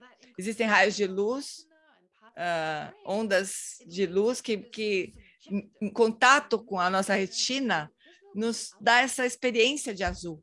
Mas não existe azul lá fora. Nós nomeamos azul o objeto e parece que o azul é do objeto. O formato do... Aquele objeto é azul e eu não tenho nada a ver com isso. Eu tenho sensação de que eu não tenho nada a ver que a minha mente não tem nada a ver com isso, mas a ciência está dizendo para nós que tem tudo a ver com a retina, com o cérebro, e claro, minha, minha retina, meu cérebro não percebem azul. Existe um processo químico ali, fisiológico, que dá essa experiência de azul. Mas essa experiência de azul está na minha mente. Aí eu nomeio azul no objeto que não é azul. São só ondas de, de luz. E, igual, no, quando nós percebemos um som, são ondas sonoras de uma música, por exemplo, que vibra no meu tímpano e eu acho aquele, aquela música maravilhosa. E eu nomeio linda, que música linda. A gente encontra música lá fora? Beleza da música lá fora? Também não. Então, geralmente a gente para no som, é, é no, nos, nos sons, né? Mas e os, o cheiro? Como é que funciona o cheiro? Se eu acho que aquela coisa, aquele objeto tem um cheiro tão maravilhoso, parece que está no objeto aquele cheiro maravilhoso. Mas, na verdade, existem moléculas que se separam do objeto, que não são mais nem parte do objeto, penetram no nosso nariz, os receptores no nosso nariz, e aquilo desencadeia alguma resposta do cérebro que nos leva a uma experiência de cheiro. Primeiramente, objetivo, possivelmente a minha, minha experiência é muito diferente de outra pessoa, porque existem receptores diferentes. Talvez as moléculas que chegaram no meu nariz são diferentes do outro, ou sei lá. Os animais, com certeza é diferente. Para nós é muito, para nós é bem óbvio que os animais não têm a mesma percepção de cheiro que nós temos. Então, tem todos esses fatores que estão em jogo, e daí nós nomeiam um certo cheiro. Quando, na verdade, o que está acontecendo é que existem muitos aspectos dessas moléculas que, que uh, desencadeiam, a, a, se conectam a certos receptores que nos fazem reconhecer um tipo de, de cheiro. Então, a mente é, faz parte desse processo, que é completamente subjetivo e que dá origem a pensamentos, primeiro sua experiência, sei lá, qualquer coisa que seja desencadeado por essa essa união das moléculas com, que do objeto e tal, e atingiram os receptores, daí existe um pensamento, cheiro. E essa é a mente nomeando, são pensamentos simplesmente, pensando, isso é isso, aquilo, isso é bom, isso é ruim. Não, não. Então, a partir daí nós podemos ver que a forma como nós percebemos o mundo com esse azul do céu, ai, tão lindo, que lindo esse céu azul, depois do inverno, sei lá, que nós tivemos em janeiro, fevereiro, choveu muito, e daí agora nós vemos o céu azul. Ai, mas o azul não está lá. Aquele azul é uma experiência subjetiva, certo?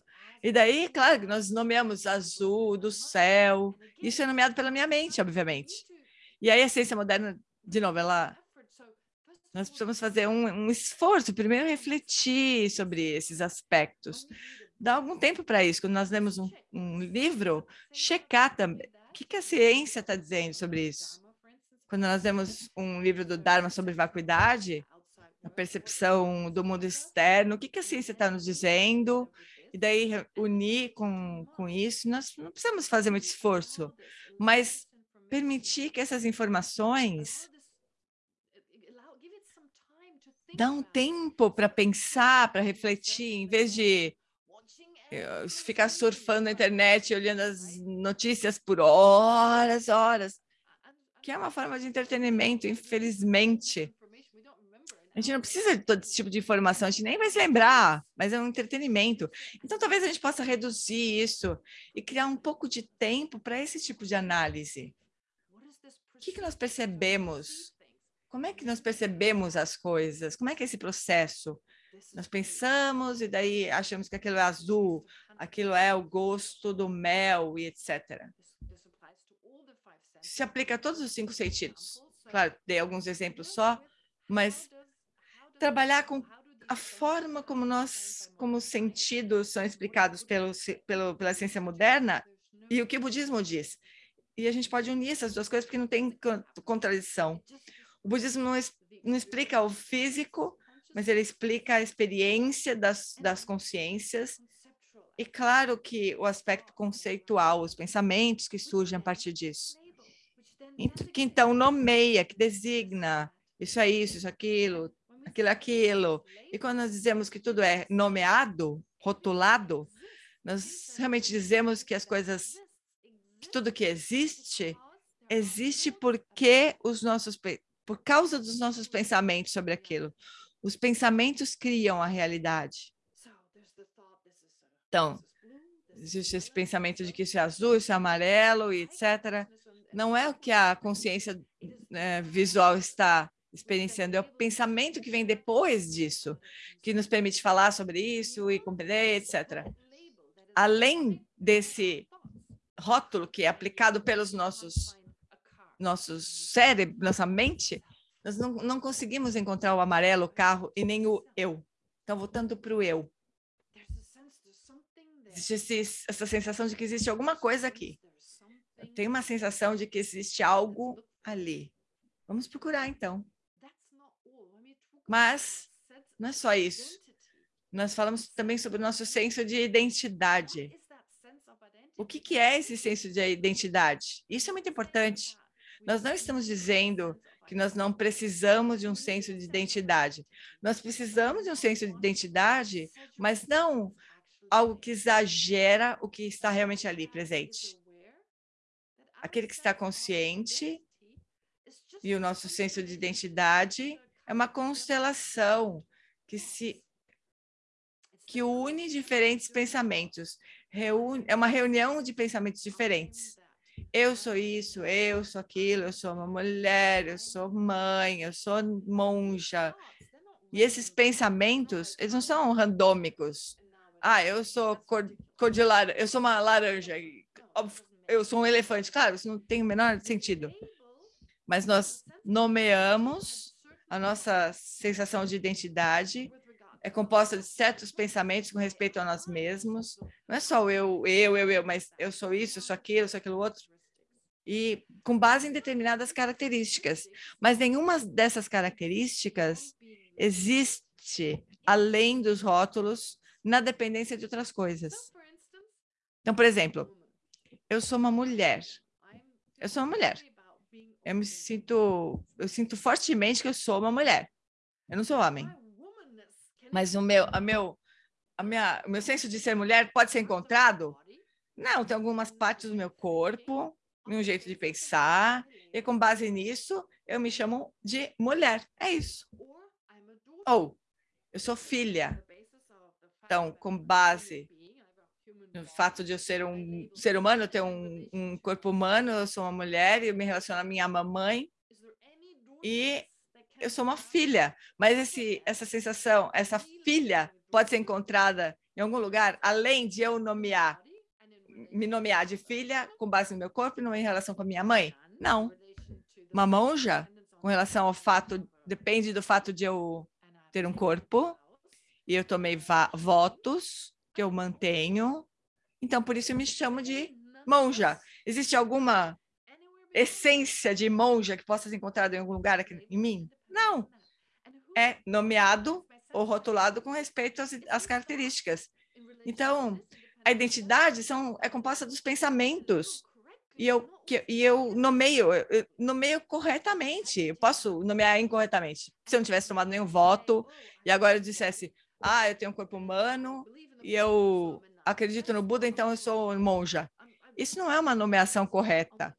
Eu não tenho uma base sobre a qual eu posso nomear monja. Eu não tomei nenhum voto. então, essa base não existe. Então, essa base de designação não existe. Eu preciso ter tomado os votos e não ter devolvido ou não, não quebrado. Então, essa é a base. É com base nisso que nós definimos ou nós, nós nomeamos um monástico, monja ou monge. Se você é homem, você, homem, você é um monge, mulher é uma monja. Portanto, com base na forma como nós definimos as coisas convencionalmente, e, e essas características que definem eu posso dizer que eu sou uma monja. Então, eu tenho esse rótulo de monja. Mas não existe uma essência de monja. Tá, eu tomei os votos e tudo mais, que também não podem ser encontrados, é, que não posso apontar, mas de qualquer forma, eu sei que eu tomei esses votos, mas isso não é a, a essência de ser monja. Mas eu tomo esses votos isso também é nomeado com base em algo que está além deles próprios, em certas características que definem os votos. E, de novo, são só nomes. E as características que definem os votos também são rótulos.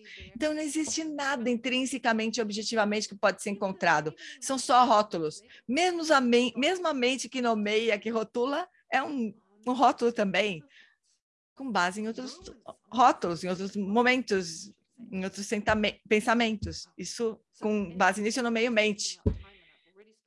Então, eu sei que eu, a gente já eu sei, eu sei, que a gente já passou do tempo. Se você estiver ocupado, vocês podem podem sair em qualquer momento. Então, agora eu posso, a gente pode ter algumas perguntas agora. Importante a gente não confundir o, tudo que eu falei, tudo que uh, com base em tudo que eu disse. Então, a vida cotidiana no, no século XXI tem muitos desafios que nós deveríamos tomar consciência desses desafios e não nos sentir uh, impedidos de praticar o Dharma, porque, na verdade, especialmente em termos de treinamento da mente, muitas dessas condições que são adversas, na verdade, são conducentes ao Dharma. Nós podemos utilizar essas condições para transformar a nossa prática, nossos métodos em caminho para a iluminação. Além disso, a ciência, compreensão científica é muito benéfica, pode realmente complementar ou pode ser utilizada para explicar definitivamente o que, como os fenômenos realmente existem. E assim, então, seja lá quanto ocupados nós temos, existe, muito tempo ainda no, no, nosso dia em que nós podemos praticar atenção plena, nós podemos praticar altruísmo, e claro, nós podemos criar algum tempo para refletir sobre o eu e sobre como que eu existo. E realmente a prática budista pode ser sumarizada nesses dois aspectos, método e sabedoria, ou ausência de altruísta e visão da, da ausência do eu esses dois aspectos. Então, espero que eu tenha conseguido, nesse pouco tempo, que eu tenha conseguido dar alguma noção de como aplicar a ausência do eu na vida cotidiana. E agora nós vamos passar para as perguntas. Muito obrigada, Geshe-la, por essa fala super inspiradora. Muito obrigada. Primeira pergunta vem da Jordi. Você pode abrir esse microfone? Hello. Hello. Olá. Ih, o microfone não está funcionando, acho. Like I understand selflessness, but I feel like eu entendo. Eu entendo um pouquinho da ausência do eu, mas eu, a minha reação um, então eu penso que eu tenho que desenvolver o meu senso de eu para ter para ter força, mas ao mesmo tempo para poder abrir mão desse eu. Então eu entendo a ausência de eu, como, mas normalmente eu, eu entendo, eu ouço que existe muito foco nos outros e a gente não tem essa força do eu para ser capaz de lidar com, com as necessidades dos outros. Então,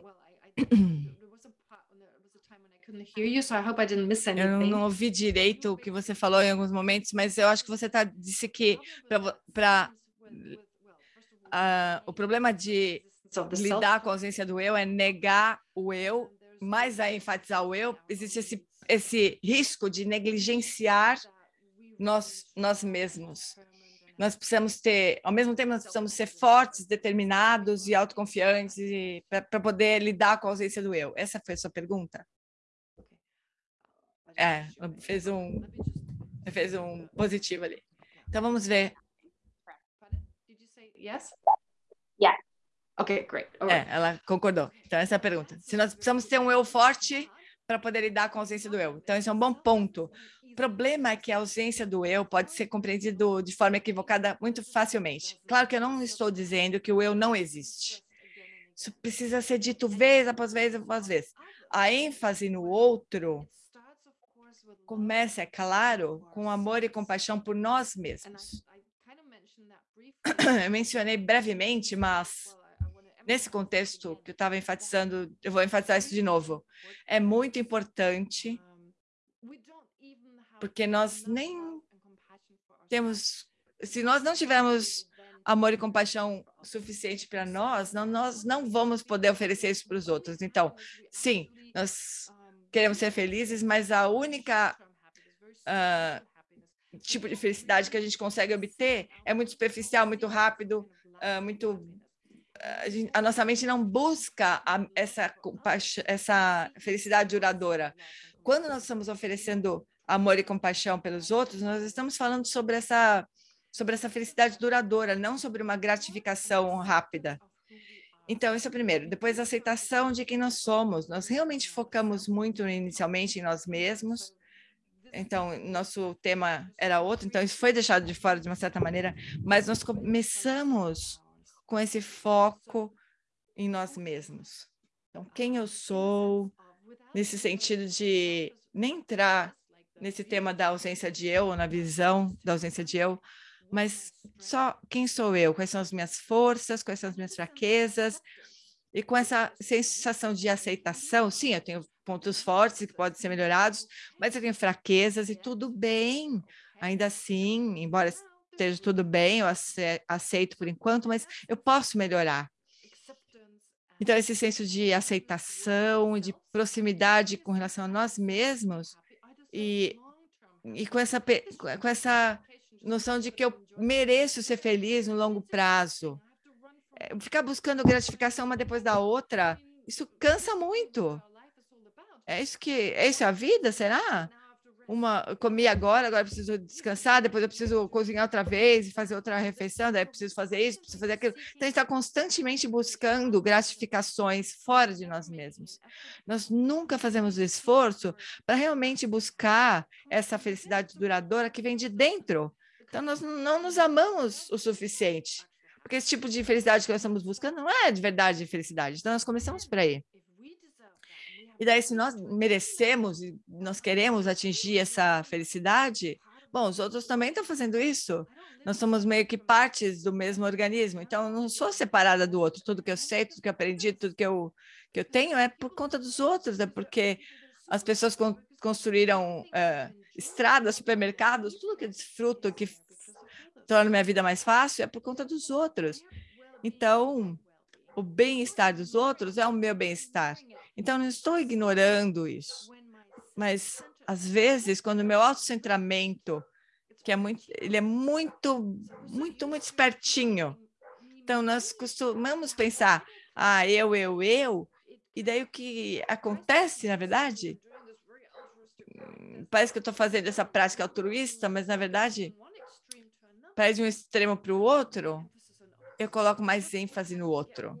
Só para ter um equilíbrio aqui, mas, na verdade, quando nós aprendemos sobre o budismo e a ausência do eu, é o benefício de todos os seres, incluindo eu mesmo. Eu não estou levando todo mundo para a iluminação. Eu vou atingir a iluminação com todos os outros. Então, essa ênfase no outro não é dizer, significa ignorar as minhas necessidades. Em determinados momentos, claro que a ênfase está mais no meu bem-estar.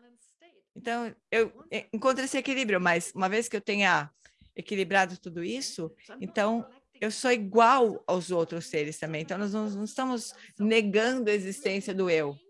Nós estamos negando um eu que nunca existiu, na verdade, que nem pode existir. Se esse eu existisse, nós não nem nos moveríamos. Isso é importante entender, porque para nós, o céu, o eu que existe e o eu que nós estamos tentando negar, eles são, eles são mesmo. É, não pode ser separado. É como tentar separar o gosto do sal e o gosto da comida. Especialmente no início, o, o, sentar, sentir o gosto do sal e do gosto do sal na água.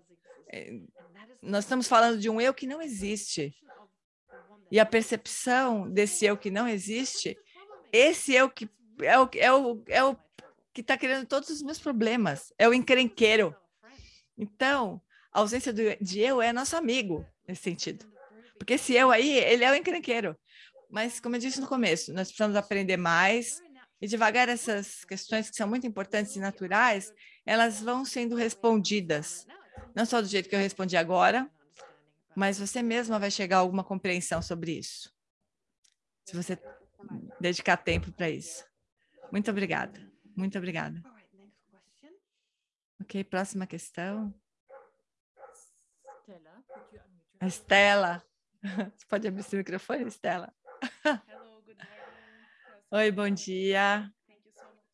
Muito obrigada pelas, pelos ensinamentos maravilhosos, preciosos. Eu encontrei você três anos atrás em, em Dharamsala, sou do Brasil. Então,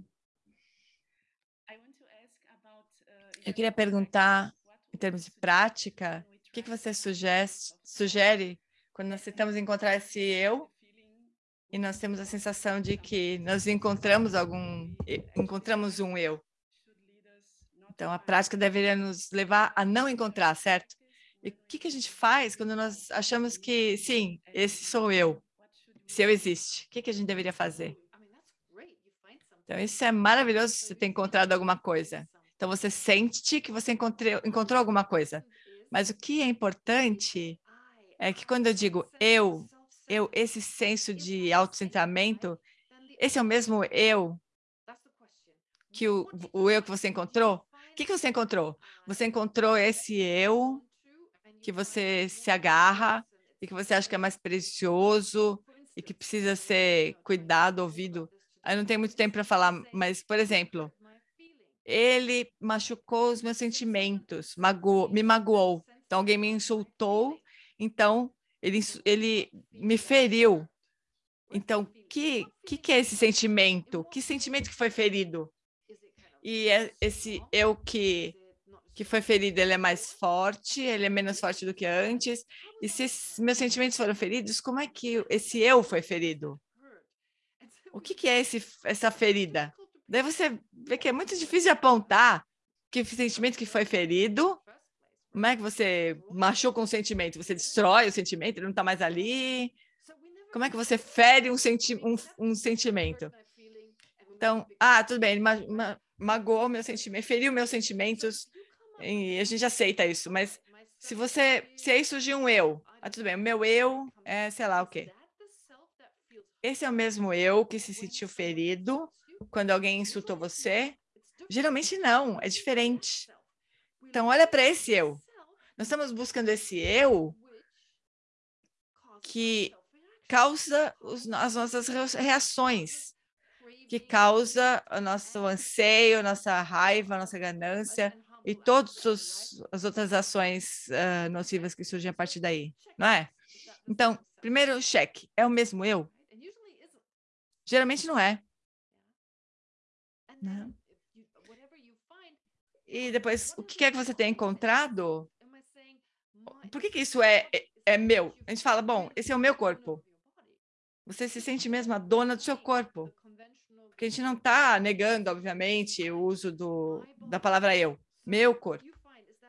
Então, isso que você encontrou é realmente o meu corpo ou a minha mente? Realmente, um, até mesmo um tipo de mente. Você fala minha mente, que a gente fala mente da clara luz, por exemplo, que não está ativa nesse momento. Então,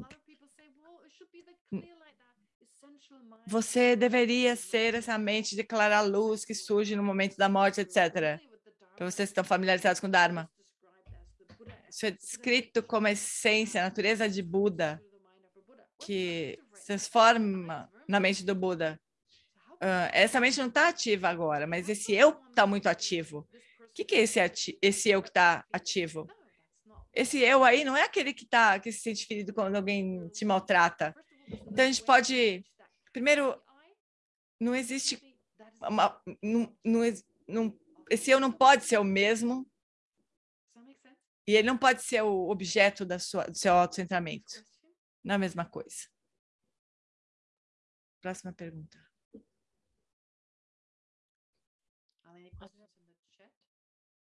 Tem alguma pergunta no chat? Não, parece que não tem mais nenhuma pergunta no chat. Mas alguém tem alguma pergunta?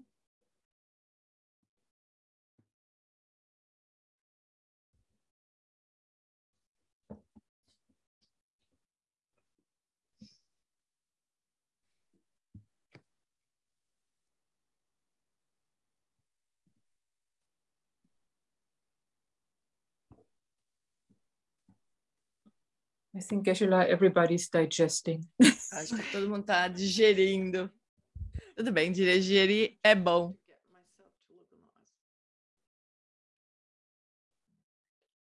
All right, so, well, ok, então, então se não tem mais perguntas, tudo bem, tudo está claro sobre o eu, sobre a ausência de eu. Parece ter mais uma pergunta, Maria Pia. Maria, você pode abrir esse microfone. Sì, buongiorno, grazie. Volevo chiedere, quando siamo in contatto con le falando italiano. Então, quando nós estamos em contato com outra pessoa e surge algum problema, quanto stare dentro di me como é que eu posso entender o quanto que eu tenho que estar dentro de mim e quando que está, quando eu devo estar completamente a serviço do outro? Queria saber se você poderia me dar algum conselho sobre isso. Quanto que eu preciso ficar em contato comigo e quanto que eu preciso estar em contato com outro.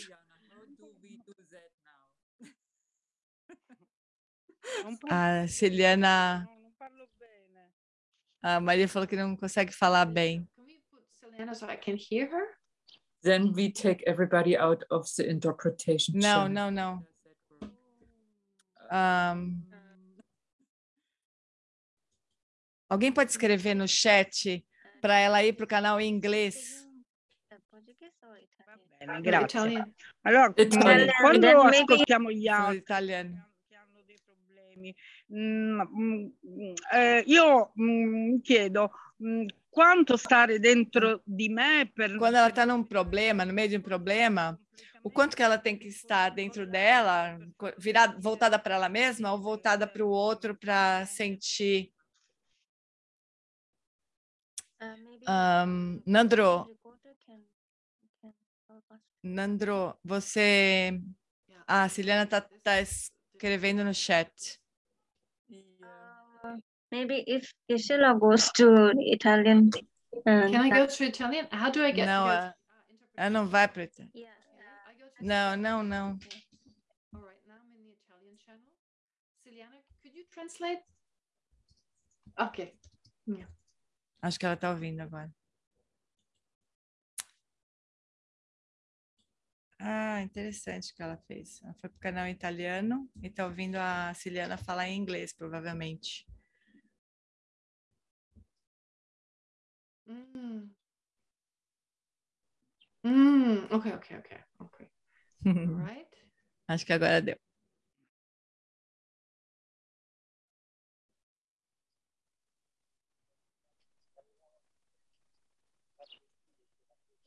All right, now I'm back. Can you hear me again? Pronto, agora estou de volta.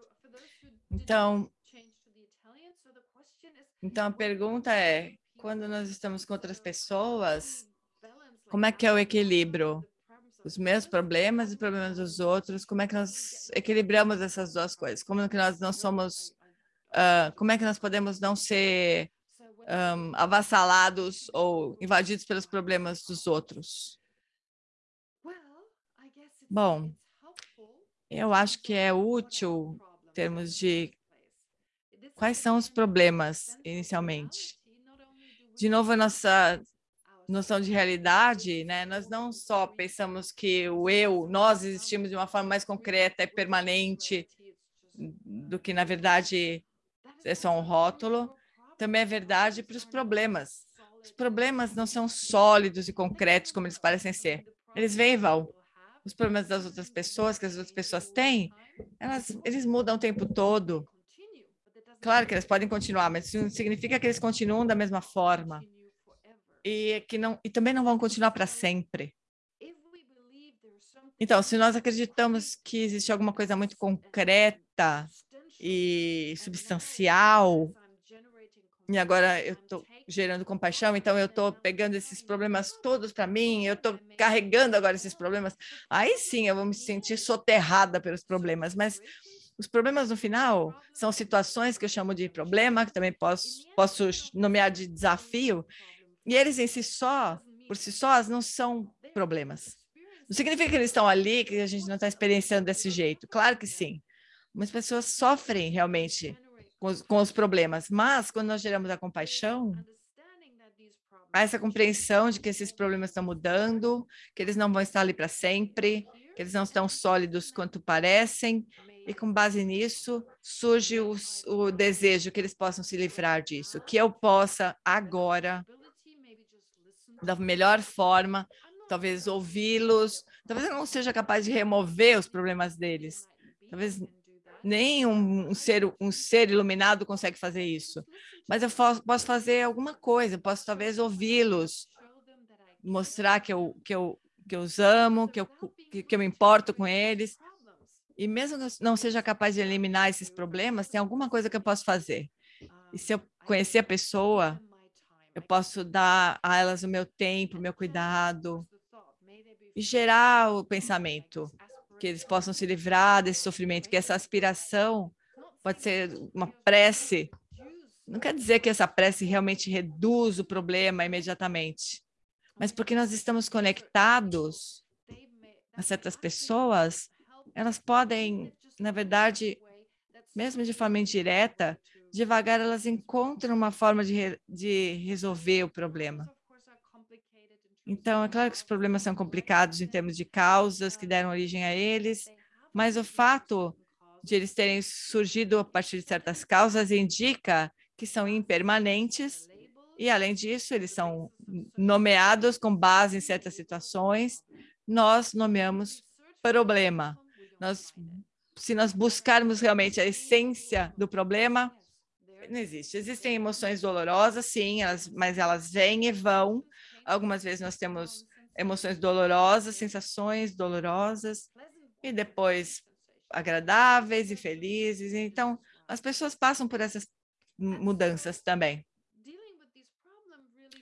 Então, lidar com esses problemas significa gerar amor e compaixão, um sentido sincero de cuidado, de proximidade, e acho que essa é a maneira de realmente nós nos beneficiarmos das pessoas. Nós não vamos con con conseguir remover os problemas delas. Pensar que nós tomamos o problema para nós, isso não acontece, na verdade. Nós podemos meditar, nós podemos visualizar que podem beneficiar a mente deles, mas nós não, não estamos tomando, eliminando os problemas deles. Espero que eu tenha conseguido explicar, espero não ter confundido mais você. Isso ajudou? Mas pense mais um pouquinho sobre isso. Uh, eu queria poder passar mais tempo falando sobre isso com você, qual é a natureza do problema e como que a compaixão pode realmente se manifestar e aplicar a compaixão. Mas o, ponto é que o nosso problema, às vezes, o problema que nós temos, na verdade, é que nós queremos resolver o problema. Nós temos dificuldade em não ser capaz de, como disse antes, nós queremos, quando tem um problema, nós queremos resolver.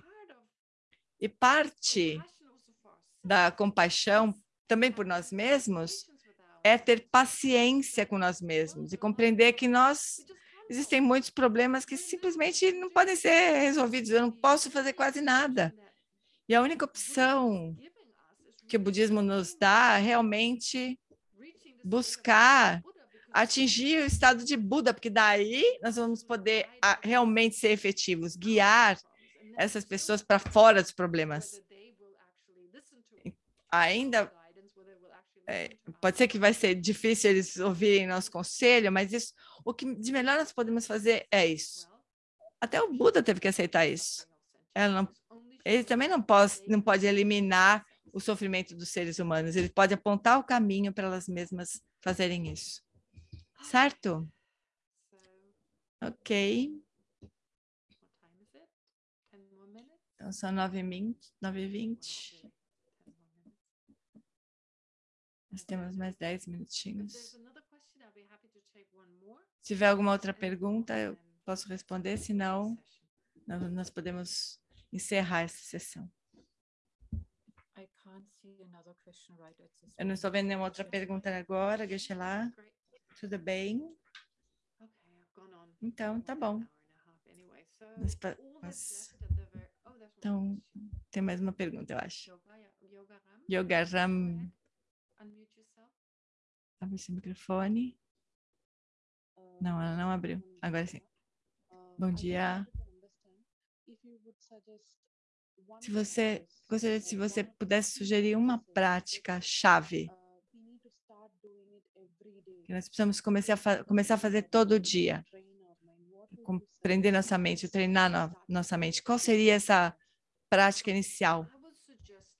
Eu sugiro atenção plena, a prática de atenção plena. Existe muito material para leitura.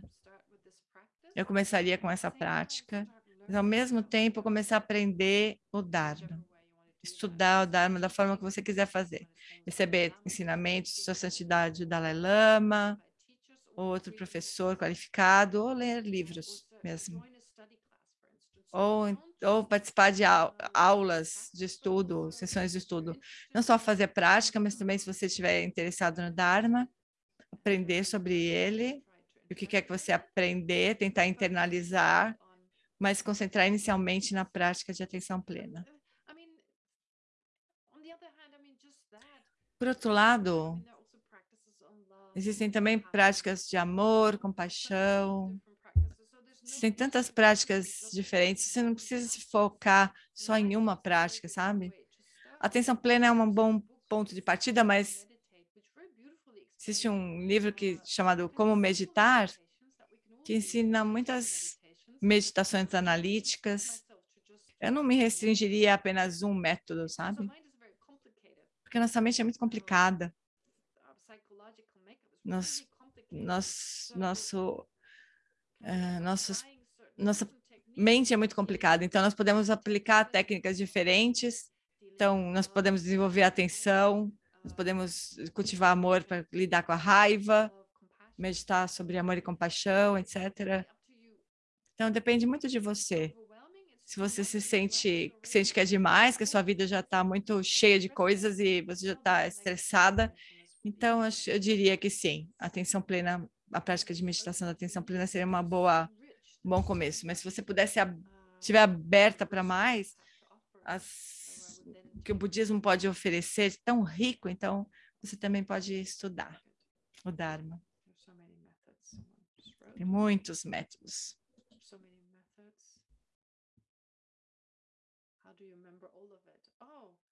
Existem tantos métodos, como é que você faz para lembrar de todos eles? Ah, você não se lembra, na verdade.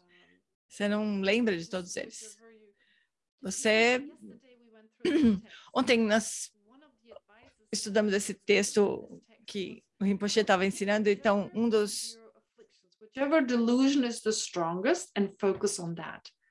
So if you feel, well, I've got a problem with anxiety, I've got a problem with depression. I mean, those are not afflictive emotions as such, but they're Se still você tem problemas com a depressão ou com a, ou com a ansiedade, que é a sua aflição mais eh, intensa, ou raiva, apego, então você se concentra nisso, e daí conforme você aprende mais o Dharma, é claro que é importante aprender o Dharma, eu não lembro de todas essas técnicas, mas é um processo.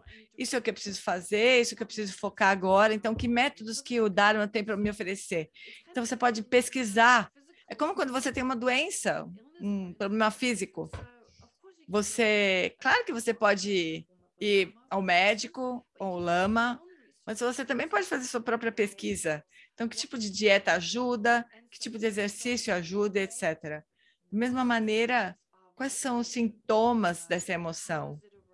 Como é que isso surge?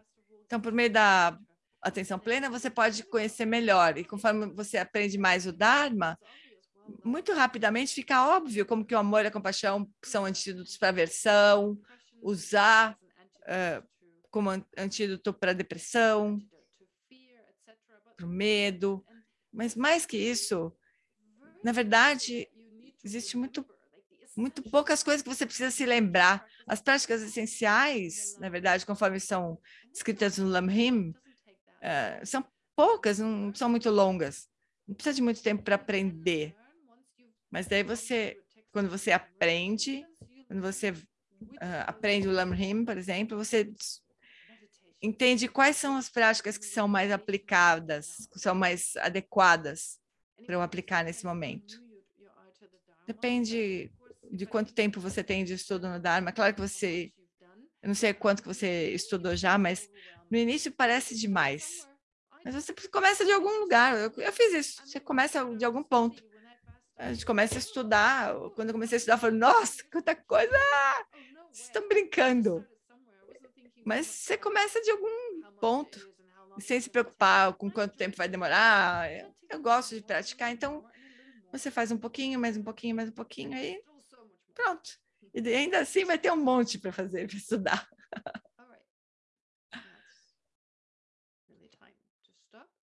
Então, acho que agora é a hora de encerrar. Então, vamos tomar esses últimos momentos, todos nós como um grupo que se reuniu aqui, passamos algum tempo juntos aqui, e vamos dedicar, então, qualquer potencial que nós criamos positivo, que nós criamos como grupo, que isso não se perca, mas que isso se torne a causa para nós compreendermos a ausência de eu, o altruísmo, a visão da ausência de eu, e para nós podemos, possamos desenvolver realmente o altruísmo, um amor profundo e cuidado com nós mesmos, mas também com os outros. E dessa maneira, que nós possamos, então, manifestar o nosso potencial pleno, não só para o nosso benefício, mas para o benefício de todos os outros também.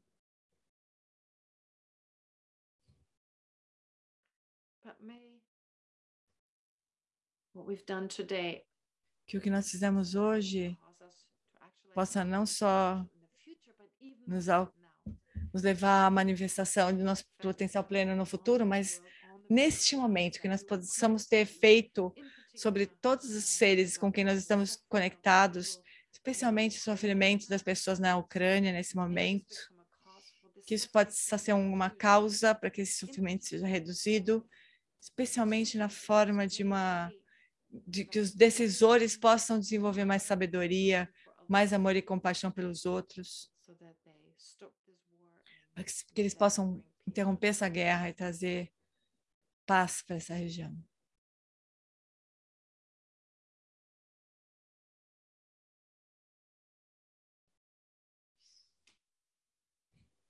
Ok, thank you very much. Muito obrigada. É isso. Tenham um bom dia, fiquem bem.